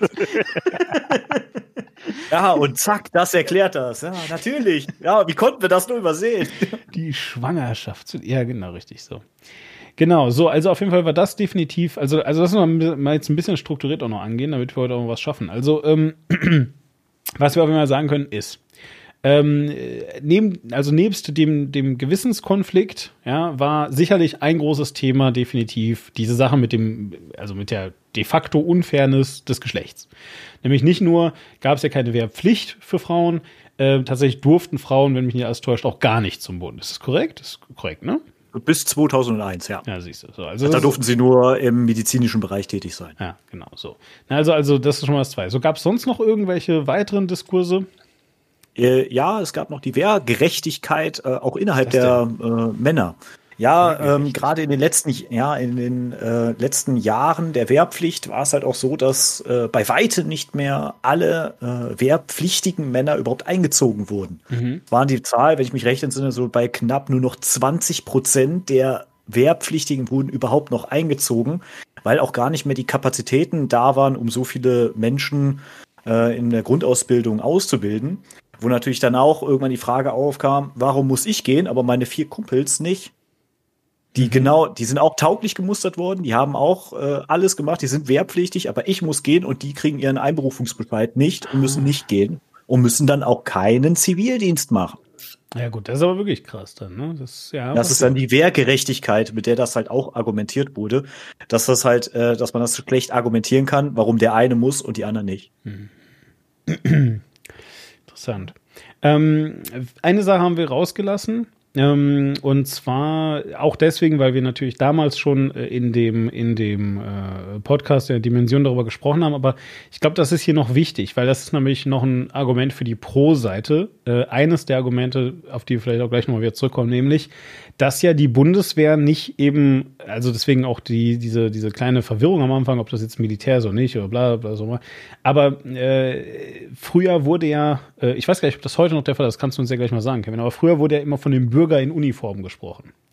Das ist immer noch so. Das ist immer noch so, ne? Ja, genau. Und ähm, das jedenfalls war halt eben auch so eine der Ideen der Wehrpflicht, dass man also gesagt hat, so, naja, also Wehrpflicht macht erstmal, also Wehrpflicht ist halt auch ein Gleichmacher. So, äh, durch Bildungsschichten, durch soziale Schichten, durch alles Mögliche. Ähm, na klar, ne, dann gibt's halt eben so die, so die Besser-Soldaten, die halt jeden Tag mit Champagner vom Pferd runtergeholt werden. Also, ne, so Kevin zum Beispiel. Aber, ähm, nein, im Ernst jetzt. Also, äh, natürlich gibt es noch Offiziere und es gibt verschiedene äh, Mannschafts- und, und alle möglichen anderen Dienstgrade und so. Aber der Punkt ist, erstmal sind alle dann Soldaten. Äh, so, zumindest alle Männer. und, ähm, äh, das war oder wurde damals zumindest ähm, als, als ein großes Pro angegeben. Ob es eines ist, war oder wie auch immer, können wir dann ja hinter vielleicht auch nochmal ein bisschen dem genauer auf den Grund gehen. Ich wollte es hier nur einmal ganz kurz anführen, äh, dass das natürlich durchaus ein Pro-Argument war für eine Wehrpflicht. So, äh, noch irgendwelche äh, Gegenargumente, Quink oder auch Kevin? Oder war es das? Hm, wenn ich mich so zurückerinnere, war es das, glaube ich, im Großen und Ganzen, was die wichtigen Argumente dagegen waren. Es gab natürlich auch die allgemeinen Argumente von wegen, ich finde Bundeswehr generell doof und ich will das nicht. Genau. Ja, gab's halt auch. Deswegen habe ich halt gerade äh, Soldaten sind Mörder angef äh, ja. angeführt, weil man kann einfach philosophisch dagegen eingestellt sein. Das ist richtig, ja. Aber ich glaube, das ist genau das Gleiche. Mhm. Das ist genau das gleiche fürs Pro-Argument. Ne? Sag mal eben, äh, Militär finde ich gut, ich will das haben. Ja. Es wurde natürlich auch gerne damit argumentiert, dass, äh, dass die jungen Men Menschen, Männer, äh, halt eben auf äh, das Leben, auf das eigenständige Leben halt eben vorbereiten, dass man eben noch so ein bisschen mit dieser Jugendlichen, die Leichtsinn Stimmt. aus der Schule kommt und dann erstmal so ein bisschen äh, ja, geformt wird dass man gerade im Leben steht, um dann halt eben äh, zielsicher das weitere Leben zu bestreiten. Ja, das ist ja, so. Ja, nein, aber ich meine, also das sehen wir auch an dir. Überleg mal, dein Rückgrat ist jetzt gerade wie ein Stock. Ja. nein, das war's vorher, jetzt nicht mehr. so sehr, so sehr geformt wurdest du aber da, ganz kerzengerade. Ja, das ist ja, äh, du hast ja vorhin äh, selbst erwähnt, dass das ja auch äh, so dem dem kapitalistischen äh, Verfüg der kapitalistischen Verfügbarkeit. Äh, ich kann ja nicht am Markt teilnehmen, wenn ich erst ein Jahr lang hier zu dieser äh, komischen Armee muss. Äh, dass das dem im, im Weg stand. Das war tatsächlich auch ein Argument. Ich will halt direkt dieses oder mhm. jenes machen, will mhm. dann nicht erst ein Jahr rausgenommen werden, während zum Beispiel die Frauen das nicht müssen. Mhm. Ja, ja, genau. Ja, gut. Nein, also äh, durchaus. Äh, ist, ist äh, sicherlich auch eines der Argumente, ja. Ähm, Vielleicht ah, jetzt. Ein weiteres ja. Pro-Argument fällt mir noch ein. Ja. Das ist nämlich, der Zivildienst war nämlich auch ein weiteres Pro-Argument, weil der ja zwingend ja. Mit, dem, mit der Wehrpflicht äh, verknüpft wurde äh, oder verknüpft ist. Und äh, man halt eben befürchtet hat, dass ansonsten äh, vor allem viele Pflegekräfte äh, dann halt eben äh, wegfallen, die ganzen äh, Zivildienstleistenden. Jetzt könnte man natürlich hingehen und einfach Pflegekräfte vernünftig bezahlen, sodass das attraktiv ist, oder man geht hin und holt sich 600.000 äh, Zivildienstleistenden, die man für 300 Euro im Monat bezahlt. Ähm, bin ich verpflichtet, kurz einzuwerfen, weil meine Frau ist Pflegewissenschaftlerin und hat lange als Pflegekraft gearbeitet. Äh, es ist nicht allein die Bezahlung, es sind noch sehr viele andere Dinge im Argen, aber äh, ja, du willst prinzipiell das Richtige sagen. Da bin ich jetzt kapitalistisch rangegangen. Wenn man gut bezahlt, mehr Leute Leute, mehr, äh, die dort arbeiten wollen, dass man die Arbeit mehr verteilen kann. Ich habe das die kapitalistische Sichtweise genommen. Aber ja, hast recht. Gut. Ähm, also, so, jetzt, jetzt haben wir aber doch eigentlich ein ziemliches Powerhouse. Ja, so auf der einen Seite irgendwie ähm, steht natürlich, dass jetzt also irgendwie ähm, die Bundeswehr generell nach Lulu stinkt und außerdem äh, alle irgendwie Mörder sein wollen oder werden eines Tages später und Gewissenskram, das ist alles scheiße und ähm, vielleicht wir nur ganz kurz, ich finde einfach nur, dass, also ähm, diese, die Sachen mit den, mit den Mördern oder mit dem Töten, das kann ich als Argument noch verstehen. Ich finde nur, dass ähm, äh, dass so dieses, ja, wollen wir jetzt eigentlich Wehrpflicht oder nicht? Und wenn du dann sagst, ja, nee, eigentlich will ich gar keine Armee, das ist zwar schön, aber da hast du halt total an der Frage vorbei argumentiert, weil das, das ist sicherlich eine gesonderte Argumente, also eine, eine gesonderte Diskussion, die wir auch nochmal führen können, ob es nicht viel cooler wäre, wenn wir alle, wenn es gar keine Soldaten auf der ganzen Welt geben würde und so weiter. Ist auch alles super interessant, nur ich glaube, dass das jetzt dann wirklich den Rahmen sprengt. Und deswegen würde ich jetzt dann einfach sagen, das ist jetzt, gilt jetzt gerade halt einfach mal nicht. Sondern es geht jetzt ja gerade ganz konkret darum, also wir haben jetzt da diese Bundeswehr, Wehrpflicht, ja oder nö. So, ne? So, und das ist ja irgendwie so ein bisschen eigentlich die, die, der Kern von allem. Und wie gesagt, ich finde, wenn man da dann reingeht und sagt, als Wehrpflicht ja oder nö, eigentlich finde ich gar keine Armee gut. Das ist schön, aber ja, hilft gerade jetzt nicht. Ähm, jedenfalls also, ne, auf der, auf der, auf der Kontraseite äh, diese Gewalt und all die Sachen, auf der Pro-Seite, ähm, na, man lernt neue Leute kennen, man kriegt ein gerades Rückgrat wie der Kevin oder äh, was auch immer, ja. Ähm, krummes man, Rückgrat. Krummes Rückgrat. Man kommt mal raus ähm, aus, aus so diesen Gewohnheiten, man sieht was Neues und so, nicht? Also ähm, gut, ist vielleicht ein bisschen gezwungen, aber naja.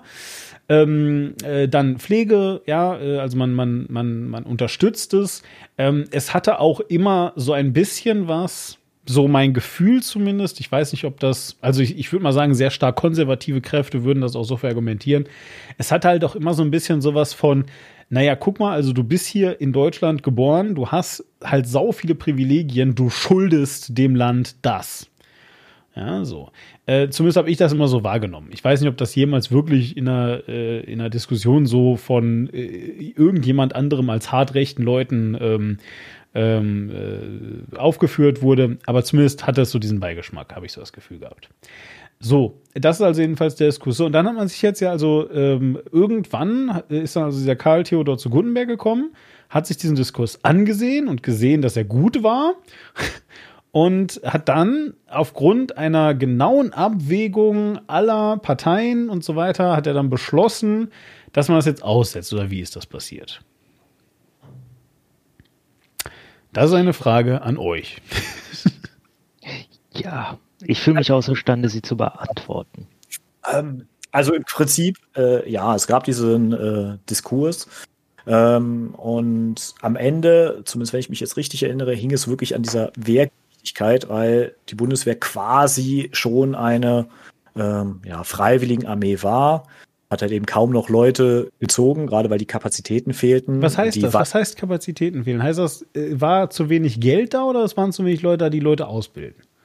Die, die Einsatzauf oder die, die Aufgaben der Bundeswehr haben sich zu dem Zeitraum ja auch massiv gewandelt. Die Bundeswehr ist äh, von der Verteidigungsarmee hin zur Einsatzarmee hat sie sich gewandelt, womit natürlich auch so ein großes Reservisten äh, so ein großer Reservistenpool, der natürlich für die Landes- und Bündnisverteidigung vor allem wichtig ist, äh, weniger äh, ja, interessant ist für eine Einsatzarmee, so wie wir jetzt aktuell äh, die Bundeswehr ja verstehen, auch wenn die Wandlung momentan wieder hin zur Landes- und Bündnisverteidigung geht.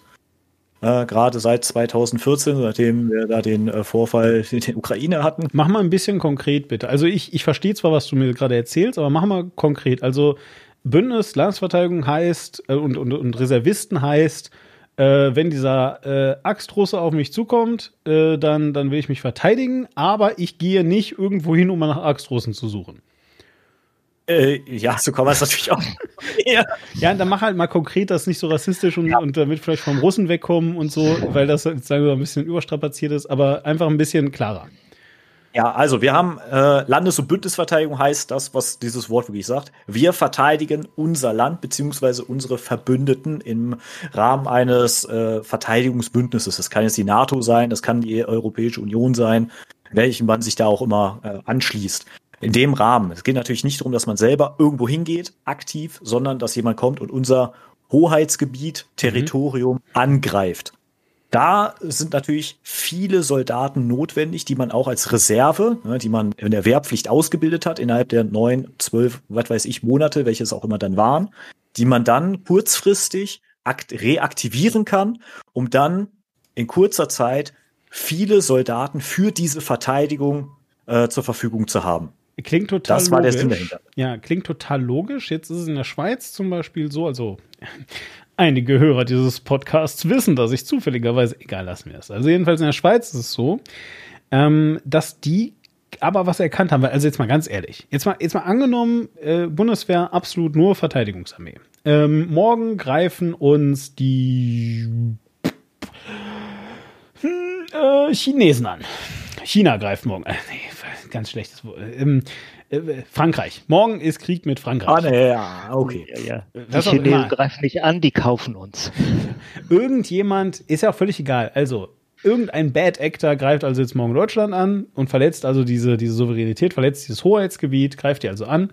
So, und jetzt rufe ich äh, den Franz an, der vor 30 Jahren mal ja, zwölf Monate Bundeswehr gemacht hat.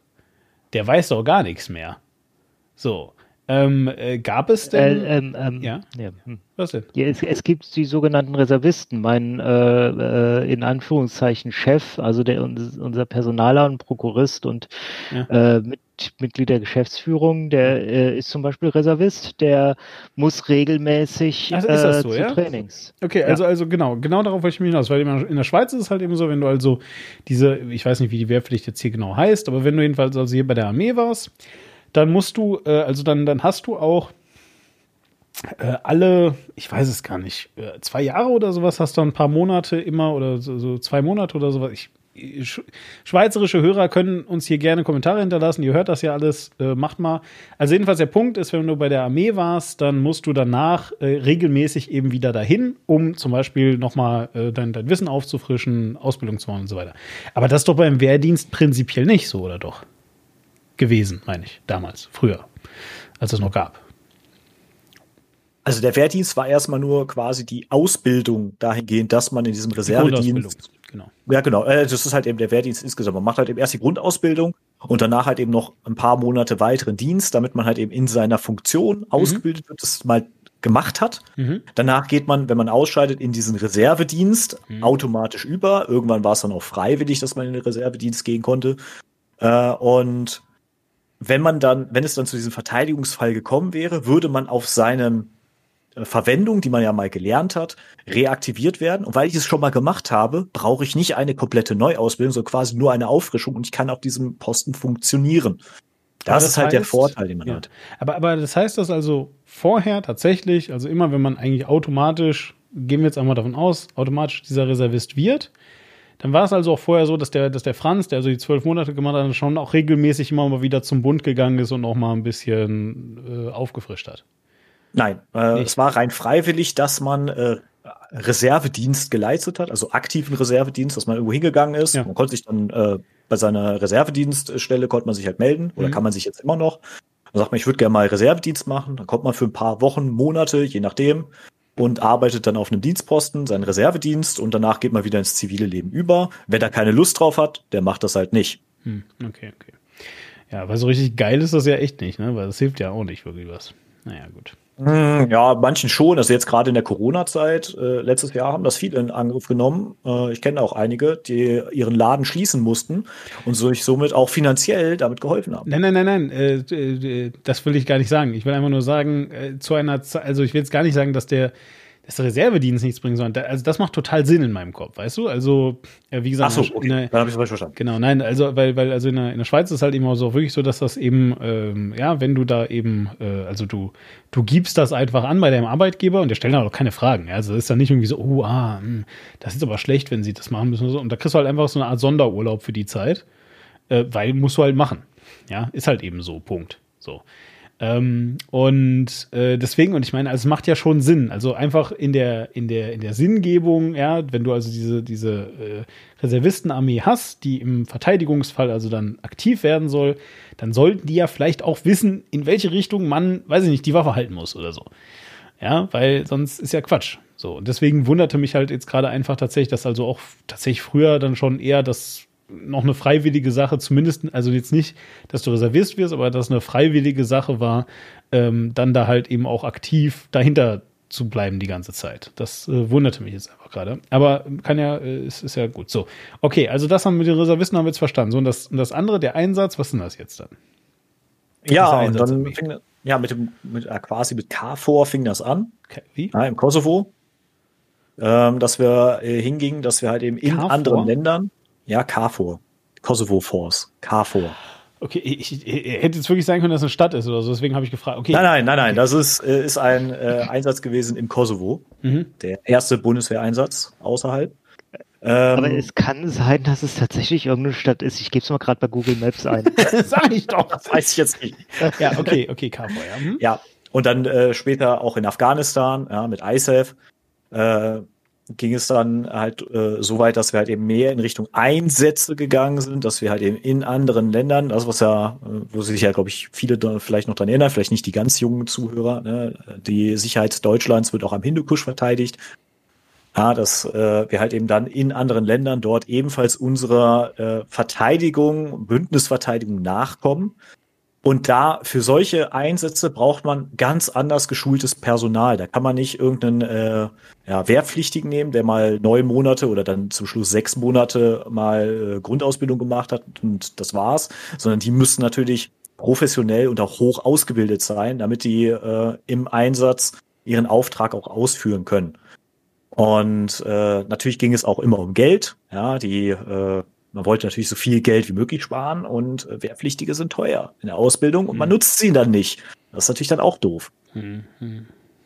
Ah, okay, gut, verstehe. Also, und also jetzt was, so aus den, aus den Inner Workings heraus, was würdest du sagen? Wie groß war jetzt der Anteil an, eigentlich wollen wir vor allem Geld sparen? Boah, äh, da habe ich jetzt gerade gar keine Übersicht, aber es ist äh, schon einiges, was man da an Geld sparen kann, wenn man das so möchte. Nein, nein, nein, also, also ich meine jetzt so, also äh, das ist ja auch, äh, weißt du, guck, am Ende, keiner von uns saß jetzt da irgendwie äh, an den Verhandlungstischen, aber ähm, so mein, mein, mein initiales Gefühl ist, eigentlich hängst du nur am Geld, oder? Also, also eigentlich, wenn das kein Geld kosten würde, fänden das alle voll super und würden dann einfach weitermachen. Aber kostet halt leider Geld und dann haben sie einfach gesagt, komm, ey, scheiß drauf, jetzt mal Geld. Nee, komm, Hauptsache sparen. Oder nicht? Ja gut, man muss auch gucken, wann das denn war. 2011, ne? 2008 ist da auch gar nicht mehr so äh, weit zurück gewesen mhm. mit der großen Finanzkrise. Mhm. Und äh, gerade wenn man dann auch noch in Einsatzverpflichtungen äh, unterwegs ist, gerade 2010 war ja äh, das äh, Jahr mit den stärksten und äh, ja, heftigsten Gefechten in Afghanistan für die Bundeswehr. Äh, muss man halt irgendwann schauen, wie man denn das Geld, was man vom Haushalt zugeteilt bekommt, wie man das denn einsetzt, weil man bekommt dann nicht einfach mehr Geld vom Haushalt, da kann man zwar für kämpfen, aber man muss halt gucken, was man macht. Bisher wurden immer gewisse Projekte halt eingestampft, beispielsweise die Eisenbahnverladung oder so, da sind die ganzen Waggons halt eben wegverkauft oder eingeschmolzen worden. Oder aber man sagt, okay, wir nehmen das Geld, was wir durch die Wehrpflichtigen sparen und können das dann in besseres Ausrüstung oder Ausbildung für äh, die Soldaten im Einsatz verwenden. Das ist halt eine Umschichtung von Geld auch. Ja, das ist meine Meinung dazu, weshalb das natürlich. Nein, nein, nein, entschuldige bitte, ich hatte nur gerade wieder so ein Brainfart. ja, jetzt spellst du diesen Waggon einfach ein, dann kann der nächste Offizier sein, wird dann schön Panzer draus schleifen. ah, entschuldige bitte. Also ich weiß jetzt nicht, was mit den ganzen Eisenbahnwaggons da passiert ist. Alle eingeschmolzen. ja, das kann so sein. einen großen Lavasee irgendwo, irgendwo, äh, irgendwo, irgendwo. Also ich bin der Überzeugung, dass das auch ein äh, wichtiger Punkt war, dass man halt eben das Geld dort anderweitig verwenden wollte, Wehretat. Ja, ja, nee, also äh, genau, also also das das äh, in jedem Fall, äh, da sind wir uns glaube ich alle einig. Also in jedem Fall war das äh, definitiv ein Argument, unabhängig davon, wie stark oder schwach das jetzt halt war. Es war definitiv also ein Argument, was natürlich gesagt wurde, einfach ist einfach viel viel viel Geld, was wir dabei sparen.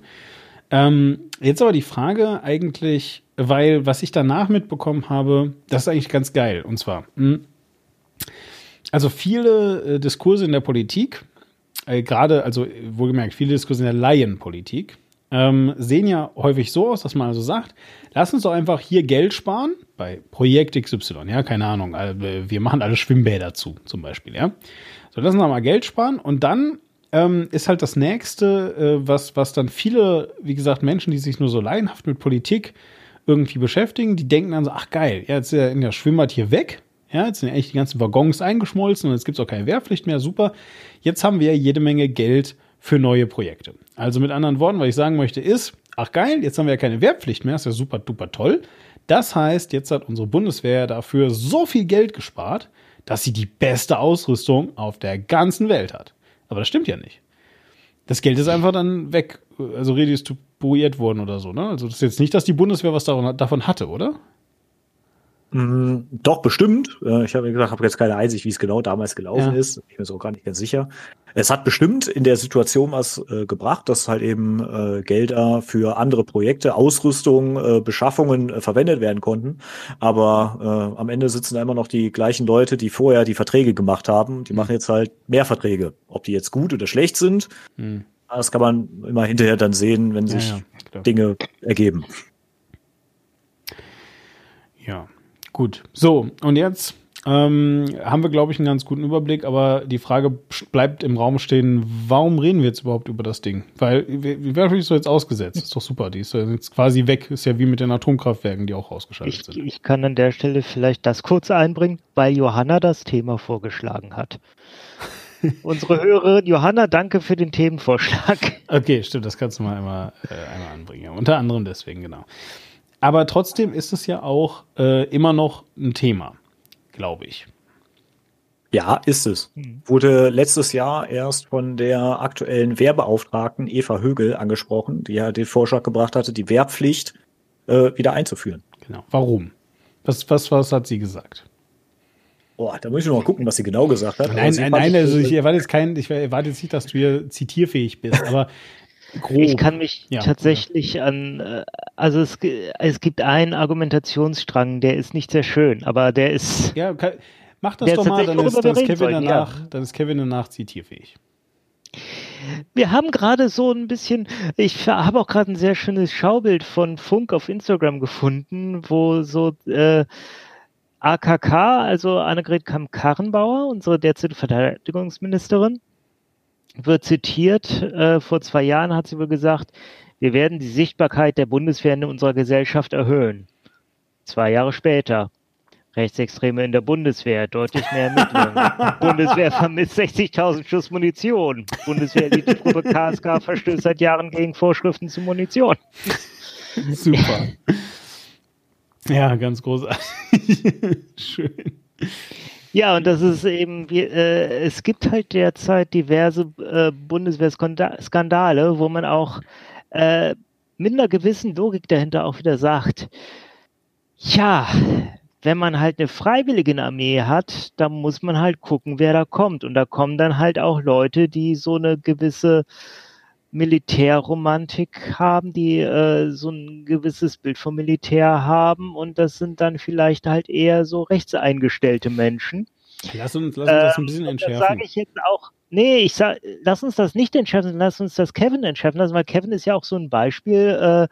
Äh, äh, ich glaube, äh, du bist ja jetzt nicht unbedingt verdächtig, zu diesen Menschen zu gehören, die irgendwie das Militär so romantisieren und die ich hoffe nicht. wollten.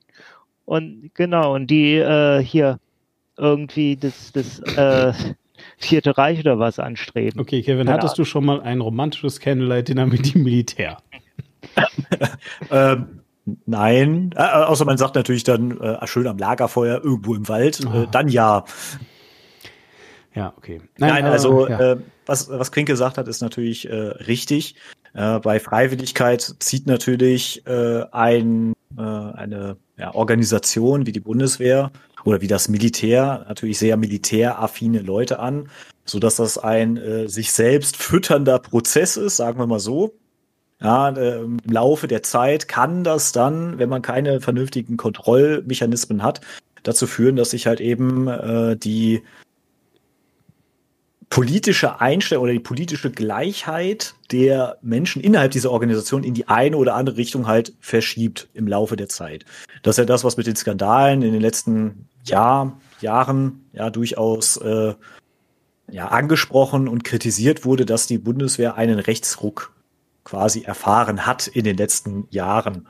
Und äh, mit der Wehrpflicht wäre das natürlich ein Kontrollmechanismus, äh, wo dann natürlich auch die genau Gegenseite des politischen Spektrums, also eher links eingestellte Menschen, äh, dann eine Kontrollfunktion innerhalb der Bundeswehr ein, äh, ausüben könnten, weil wenn die damit nicht einverstanden sind, sind die eher gewillt, sich zu beschweren und somit solche Vergehen oder äh, Verhaltensweisen dann der Führung im Verteidigungsministerium bekannt zu machen, sodass die handeln können. An der Stelle möchte ich gerne kurz äh, von meinem ehemaligen Mitbewohner äh, erzählen, mit dem ich während des Studiums äh, zusammen gewohnt habe.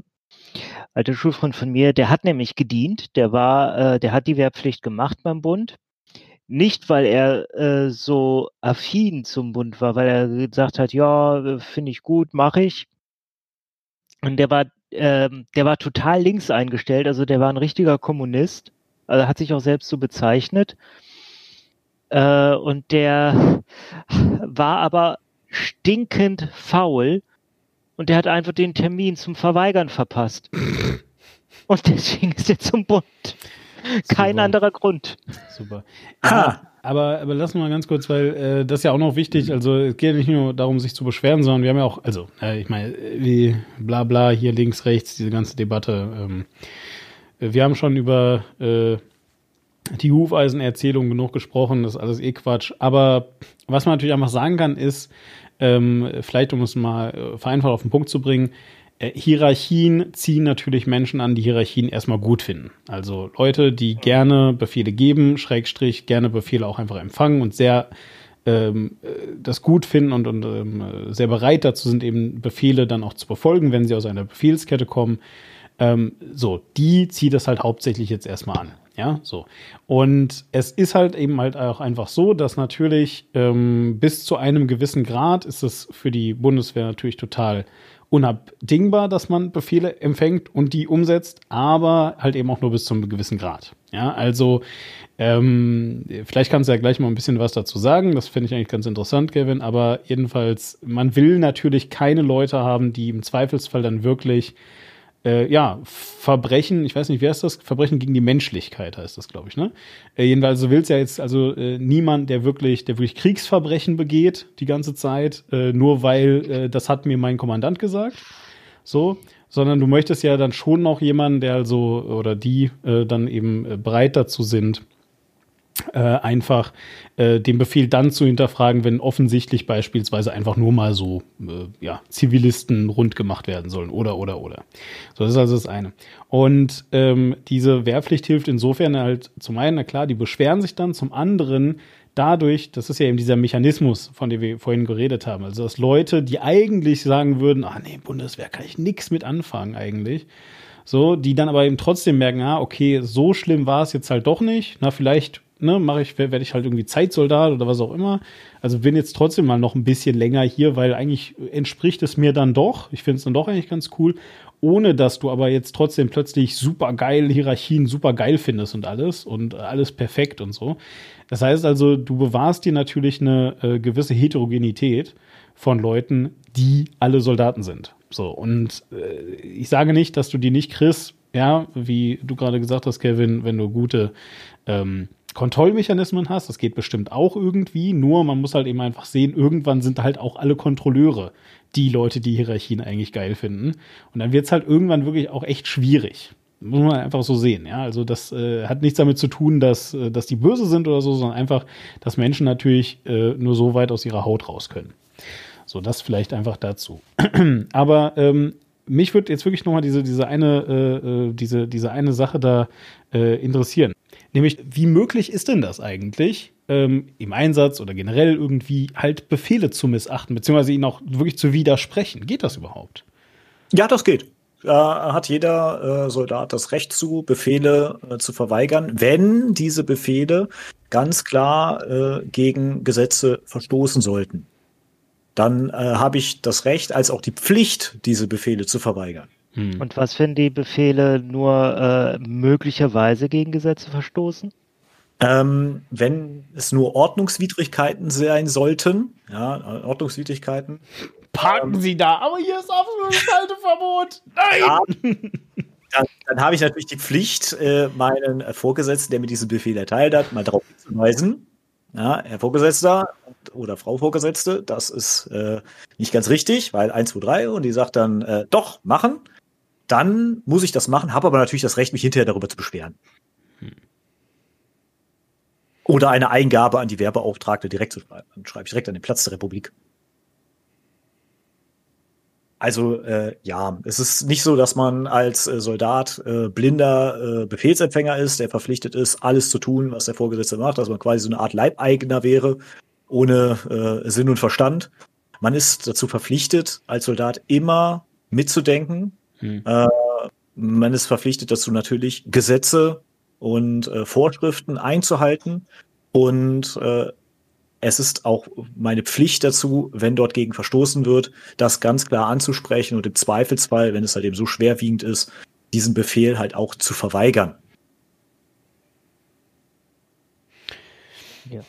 Mit, ähm, mit Hannah Arendt, niemand hat das Recht zu gehorchen. Hm gut. Sag ganz kurz, wer Hannah Arendt ist für die Leute, die sie nicht kennen. Eine deutsche Philosophin. Die vor allem auch sehr bekannt ist, weil äh, weil sie den Prozess gegen Eichmann begleitet hat und äh, da eine sehr aufsehenerregende Abhandlung drüber geschrieben hat, worin sie die Banalität des Bösen diagnostiziert. Genau, richtig. Ja. Also Befehl Gehorsam ist schon wichtig. Da war, es geht halt eher darum, um wirklich Straftaten, wenn man ja gezwungen wird. Genau. Was sie damit sagen will, niemand hat das Recht, sich hinterher drauf zu berufen, aber der hat doch gesagt. Genau wenn es halt ganz klar einfach äh, gegen jegliche Moral ging. Ja, exakt. Ja, ja, nein, also das ist, das ist nämlich genau, das ist nämlich äh, super, super wichtig, äh, dass es eben eben äh, genau dazu also auch Sachen gibt. Und äh, Adolf Eichmann ist halt einfach Typ gewesen, der sogenannte Architekt des Holocaust, ähm, der halt, ja. wie er selber damals versucht hat, äh, in der Gerichtsverhandlung zu sagen, ähm, äh, lediglich ein logistisches Problem gelöst hat. Und ähm, das ist halt. Aus seiner Sicht hat er das. Nur das logistische Problem war halt, wie kann man in kurzer Zeit sehr viele Menschen töten. Genau. Eben. Und ähm, das ist aber genau diese Banalität des Bösen, von der also Arendt da spricht. Ähm, na gut. Aus äh, meiner Erfahrung geht die Bundeswehr allerdings auch gegen diese Straftaten und Befehle, die dort äh, falsch weit wird, auch rigoros vor. Das kann man jedes Jahr im Bericht der Wehr, des Wehrbeauftragten oder der Wehrbeauftragten halt nachlesen. Ähm, aus meiner Erfahrung wird da schon sehr stark gegen vorgegangen. Das Problem ist meistens nur, dass die Meldekette halt nicht nach oben funktioniert. Oder was, irgendwo. Was heißt das? Also, äh, dass halt eben Fehlverhalten nicht immer an die entsprechenden Stellen halt weitergegeben wird. Es ist halt so, das ist jetzt zumindest mein persönlicher Eindruck, womit ich mir das erklären kann. Mhm. man ist innerhalb der äh, militärischen Gemeinschaft ja natürlich so eine Art Familie. Ich muss meinem Kameraden links, rechts neben mir mein Leben anvertrauen. Das ist natürlich eine sehr enge Beziehung, die man dort miteinander aufbaut. Und äh, ich denke, das kann fast jeder zumindest ein Stück weit nachvollziehen, dass man vielleicht so den, den verrückten Onkel hat, der immer so komische Sachen sagt.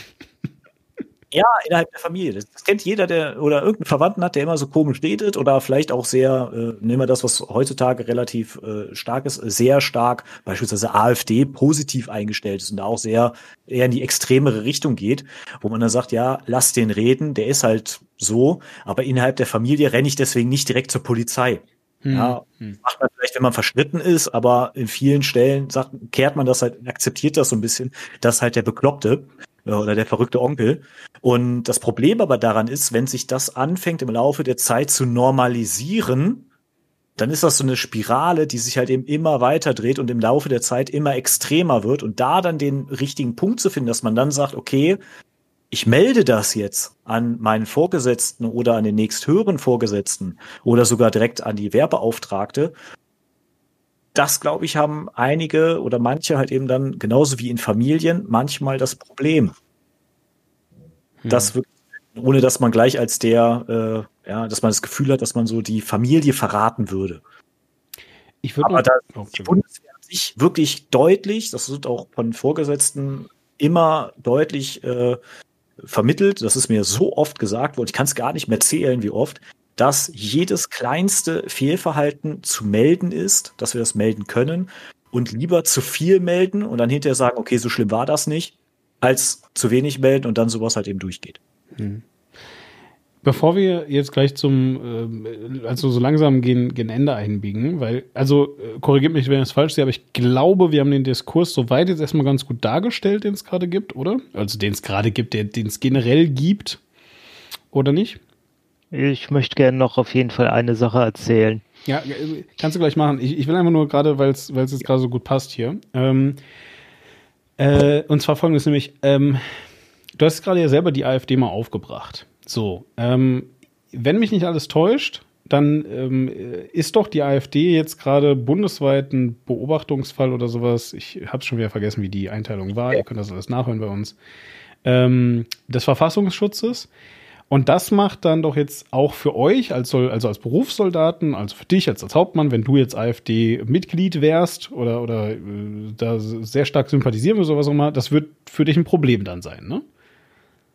Ähm, das ist, muss ich erst korrigieren, das ist, glaube ich, heute erst wieder vom Gericht aufgehoben worden. Äh, Ja, ja, ja, deswegen, genau. ich habe da irgendwas mitbekommen, so halb, aber. Also das ist eine, eine äh, Hängeentscheidung, das ist äh, es liegt ein Eilantrag von der AfD gegen die Entscheidung des Bundesverfassungsschutzes vor, die zu beobachten. Mhm. Das Gericht hat gesagt, okay, vor allem auch deswegen, weil der Verfassungsschutz der AfD eigentlich zugesagt hat, dass eine Entscheidung über eine Beobachtung nicht kommuniziert wird, ist aber kommuniziert worden.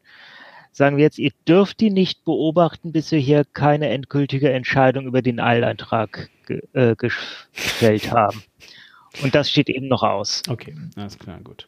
Ähm, eine, ja, eine Frage vielleicht noch zu beantworten, die mhm. du gerade gestellt hast. Also grundsätzlich darf ich als äh, Soldat politisch aktiv sein. Also nur weil ich Soldat bin, heißt das nicht, dass ich nicht politisch aktiv sein kann, aber nicht in meiner Funktion als Soldat. Das heißt, ich darf nicht in Uniform beispielsweise auf politischen Veranstaltungen auftreten. Innerhalb des Dienstes darf ich auch nicht politisch aktiv sein. Man darf politische Bildung betreiben, im, wie man es vielleicht aus der Schule kennt, aber ich darf keine politische Bewerbung betreiben.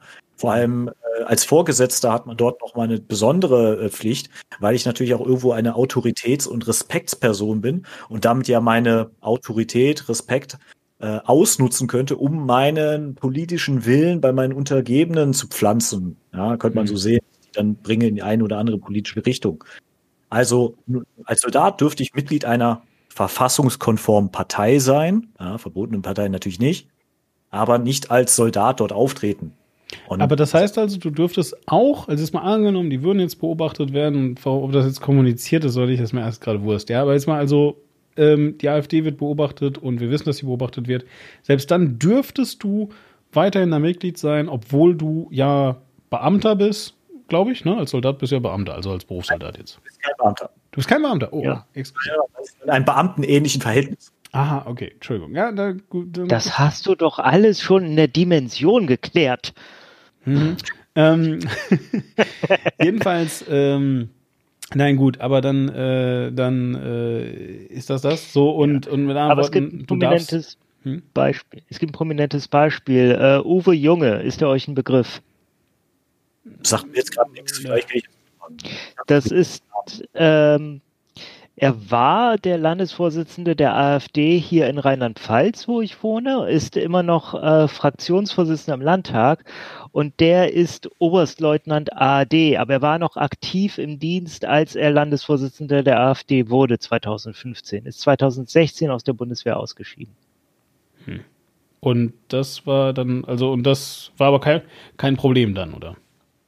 Ja, solange es eine verfassungskonforme Partei ist, äh, ist das, also keine verbotene Partei ist, ist das erstmal kein Problem, auch innerhalb der Partei aktiv zu sein. Wie gesagt, man muss halt die klare Trennung zwischen Dienst und äh, politischer Aktivität haben und äh, das halt vor allem nicht mit in den Dienst nehmen.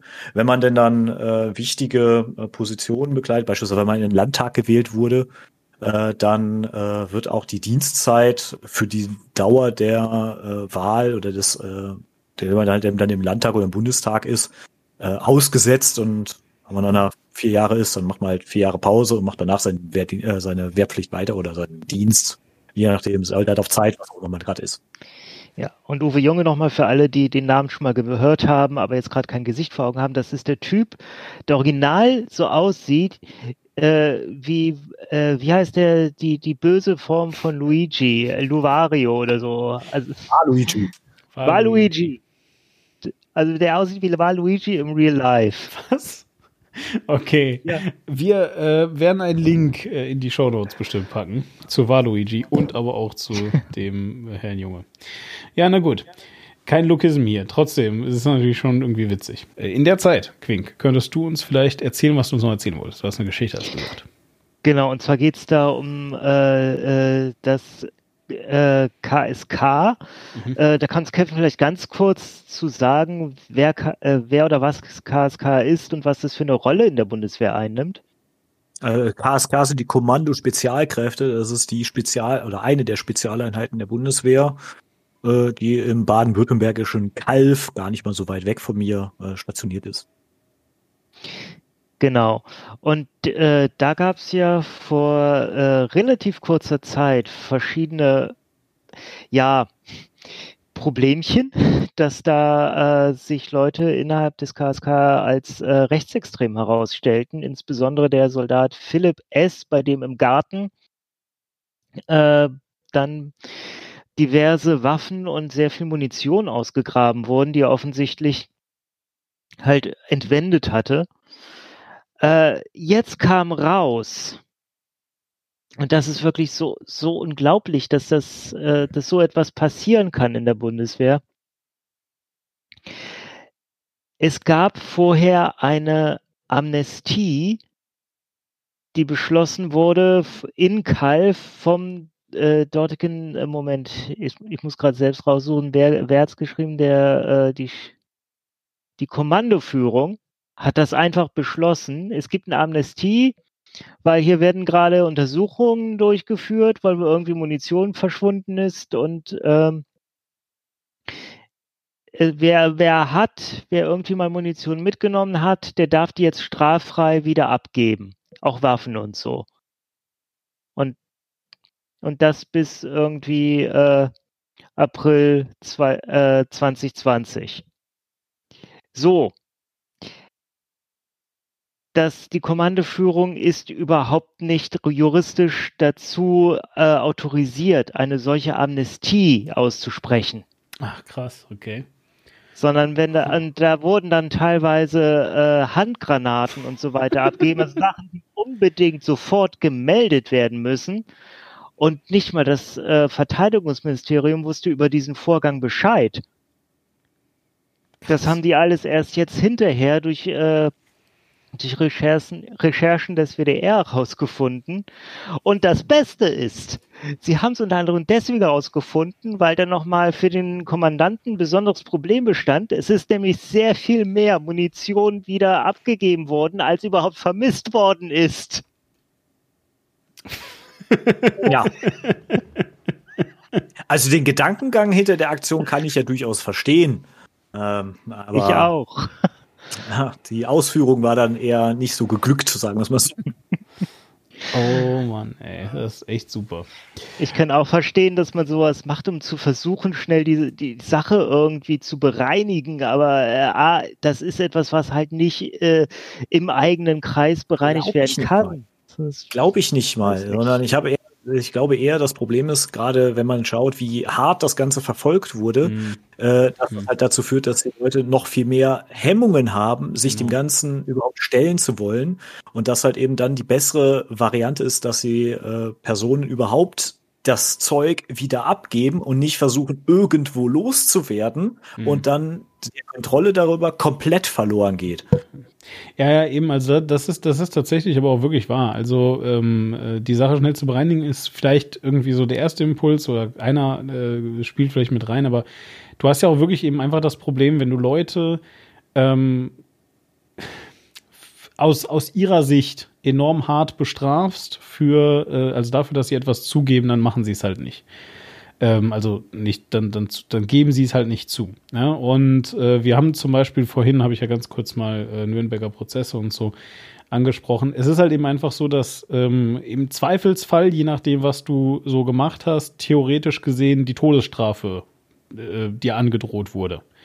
So, ne? Und natürlich ähm, gehst du nicht los und gibst zu, dass du es gemacht hast, was auch immer das für ein äh, scheußliches Verbrechen gewesen ist, ähm, wofür du dann nach dieser Rechtsauffassung zu dem Zeitpunkt diese Todesstrafe verdient hättest.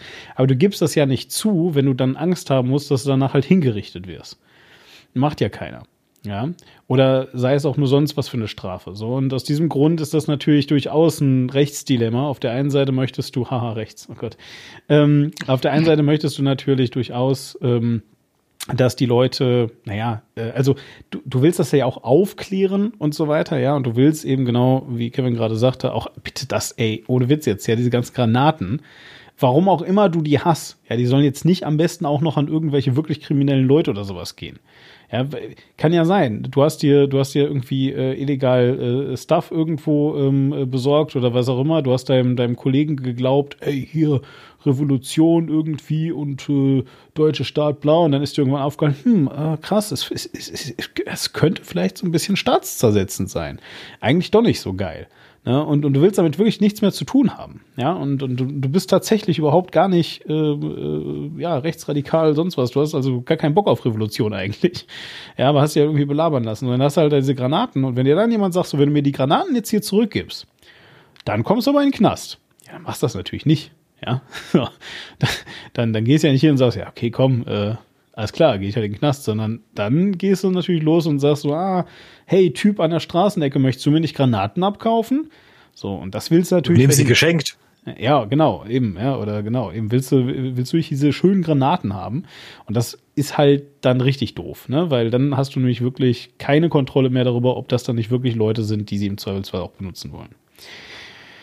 Naja. Und dadurch, dass ja mehr aufgetaucht ist, als eigentlich vermisst wurde, zeigt ja auch eher, dass es zumindest von der Intention her ein Erfolg war. Ja, so, es ist aber natürlich trotzdem schwierig, ne? ist ja klar. Ja, natürlich, dass, halt das, äh, dass sie das nicht machen konnten, ja, ja, das ist ohne Frage, ja, das nicht. Aber wenn man jetzt die reine Intention sieht, dass man halt eben das Zeug wieder unter Kontrolle haben wollte, ja. bevor es komplett verschwindet, zeigt es ja, dass es zumindest dahingehend ein Erfolg war, weil ja sogar noch mehr aufgetaucht ist, was man noch nicht mal vermisst hatte bis dahin. Was natürlich noch scheiß schlimmer ist, dass man es überhaupt gar nicht erst vermisst hat. naja, gut. Also, Jetzt haben wir äh, noch mal ein bisschen derailed zum Schluss, aber auch gar nicht so schlimm. Ähm, ich denke jedenfalls, dass wir eigentlich jetzt ganz gut ähm, so die so die so die Kernargumente, die immer mal wieder so ausgetauscht werden, äh, wenn es rund um die Wehrpflicht geht, ähm, beleuchtet haben. Ähm, was wäre denn jetzt eure Auffassung, eure Meinung? Äh, weil ich meine, Quinn kündigt das immer so an. Ich finde, dann sollten wir es sollte man auch mal ganz formell machen. Ähm, ist das denn eine Diskussion, die sich heute überhaupt noch ähm, äh, zu diskutieren oder, oder eine, eine, eine, äh, ein Diskurs, den es sich heute noch zu führen lohnt? Ähm, wird er denn vernünftig diskutiert? Äh, ist das irgendwie etwas, was eigentlich in den ähm, äh, Schubladen der äh, Historie vergehen sollte, auf das wir vergessen, dass es diese Wehrpflicht gibt und dass sie bitte einfach verschwindet? Ähm, oder sollte man das wirklich nochmal diskutieren, rausholen? Ähm, ist es, ähm, sind da valide Punkte bei und welche Punkte findet ihr ganz besonders unvalide? Das würde mich jetzt einfach mal so interessieren. Wer auch immer von euch beiden sich angesprochen fühlt, möge das erste Wort ergreifen. Ich finde, das Schlusswort gehört unserem Gast, deswegen würde ich äh, reinspringen ähm, und sagen, also äh, es ist kompliziert. Wir haben ähm, äh, es gibt kein klares äh, Ja ist geil oder Nein ist äh, lass den Scheiß, sondern ähm, wir haben ein paar gute Argumente dafür, die Wehrpflicht wieder einzuführen, nämlich eben die Durchmischung der, äh, der Leute, die dann in der Armee sind. Ähm, es würde jetzt sicherlich auch äh, von den Geschlechtern her anders äh, gemacht werden. Das es nicht nur die Männer trifft, sondern dass es zu einem gewissen Teil auch Frauen trifft, die äh, geeignet sind. Das würde wahrscheinlich auch äh, früher oder später durchgesetzt werden, dass, äh, dass beide Geschlechter gleich betroffen sind. Wir hätten wieder das Problem, dass die Bundeswehr gar nicht äh, die, die, die Kapazitäten hat, so viele Menschen wie vorhanden sind, tatsächlich irgendwo äh, zu, zu, verwenden, um es mal ein wenig, äh, ein wenig äh, ja objekthaft zu benennen. Ähm, wir hätten auch andere Probleme wieder. Wir hätten auch vor allem, und das muss diskutiert werden, wir hätten wieder das Problem, dass wir Menschen zu etwas zwingen, wozu man sie eigentlich nach äh, unserem Entschuldigung, Verständnis von Freiheit überhaupt nicht zwingen dürfen kann ähm, oder können darf. Also man, äh, wir, zwingen sie dazu, ein Jahr lang etwas zu machen, was sie eventuell gar nicht machen möchten. Ähm, wir hätten damit allerdings auch das Problem gelöst, dass äh, sehr viele soziale Träger äh, Probleme haben, wie sie günstig an, an Aushilfen kommen nämlich dass dann plötzlich der Zivi auch wiederkehren würde. Ähm, also man kann es von sehr vielen äh, Punkten angreifen, ansehen. Ich äh, sehe halt nicht, dass, dass alle diese Punkte vernünftig diskutiert werden aktuell. Zum Beispiel eben das mit dem ähm, das mit dem, ja, ähm, darf man jemanden überhaupt dazu zwingen, wo zu sein, wo er nicht sein will? Das ist eine, eine Frage, die wir, äh, die wir so noch nicht äh, beantworten konnten. Also es muss die Möglichkeit einer Totalverweigerung geben. Aber Quink, ja. deine Frau, die du besitzt, äh, sie würde es anders formulieren. Ich weiß. ich auch. Ja, ich weiß, aber mir ist einfach aufgefallen, dass du immer nur sagst, meine Frau. Ich glaube, ich glaub, wir können sie beim Namen nennen. Also Trixie. Trixie, ja. Ja, Trixie. Ähm, ja, da weiß man, äh, weiß man von unseren Hörern. Äh, das ist ja aber egal. Das, das können die sich ja dann zusammenpuzzeln. Muss ja nicht jedes Mal wieder betonen, dass es deine Frau ist. Egal. Jedenfalls, also die Trixie. Äh, ich habe gehört, die ist Pflegewissenschaftlerin.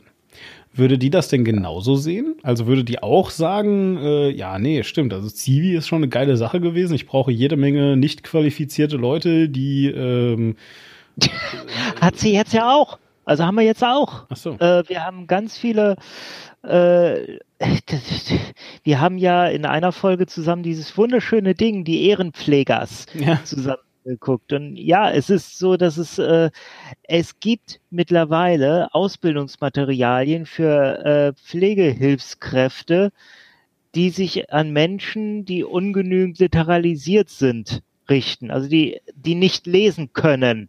Hm. Ja, das ist schlecht. Ja, und das, äh, solche Leute werden versucht, da in den Beruf zu holen. Und ähm, ich glaube, da hast du es mit Civis besser getroffen, mit Leuten, die dann zwar wirklich nur begrenzt ein Jahr da sind, mhm. aber in dem Jahr äh, entdecken sie vielleicht ihre Liebe für den Beruf und äh, lernen den Beruf zu wertschätzen. Mhm.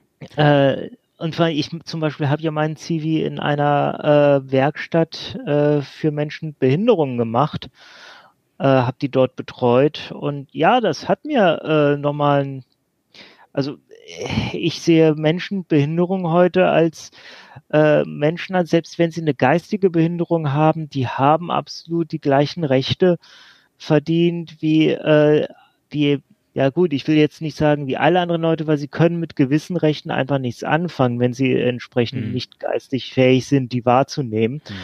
Aber äh, wenn sie es können, sobald sie in den äh, in die in die Fähigkeit rutschen, sozusagen äh, Dinge zu begreifen und äh, zu reflektieren.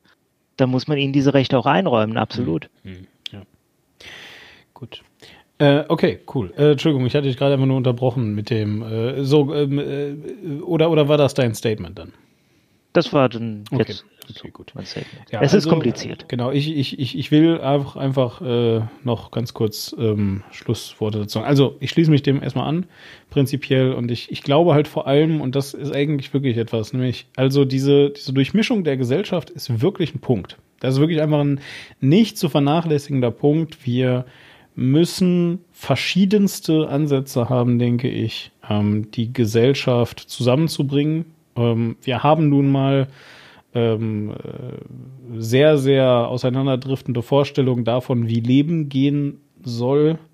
Und ich würde halt einfach so weit gehen, dass, dass das Zwang zu einem gewissen ähm, zu einem gewissen Punkt ja immer ausgeübt wird. Also ich meine, für mich ist dieses Argument zumindest, dieses, jetzt werfen wir mal alle Leute für ein paar Monate zusammen und jetzt müssen die hier klarkommen, ähm, äh, das ist ja nicht zu vergleichen mit einem Gefängnis, sondern ich würde es eher vergleichen mit einer Ausbildung. Ja, also eher vergleichen mit einer Schule. Da zwingen wir auch Leute zu. Und wir sagen dann halt, naja, die Leute sind halt noch nicht mündig. So, oder was auch immer, ja. Aber der Punkt ist, eigentlich, also ist jetzt ja nicht so, dass äh, das gesamte Leben total zwangfrei verläuft.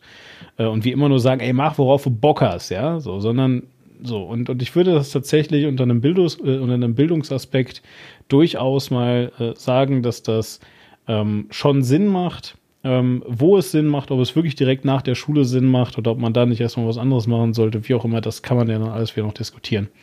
Aber prinzipiell finde ich diese Durchmischung eine ganz geile Sache und ähm, die ist auch ganz cool, kann ich dazu vielleicht nur sagen. Und das sage ich übrigens als jemand, der natürlich verweigert hat. Ich habe es heute nicht mehr beleuchtet, warum. Vielleicht erzähle ich das irgendwann mal, ist auch egal.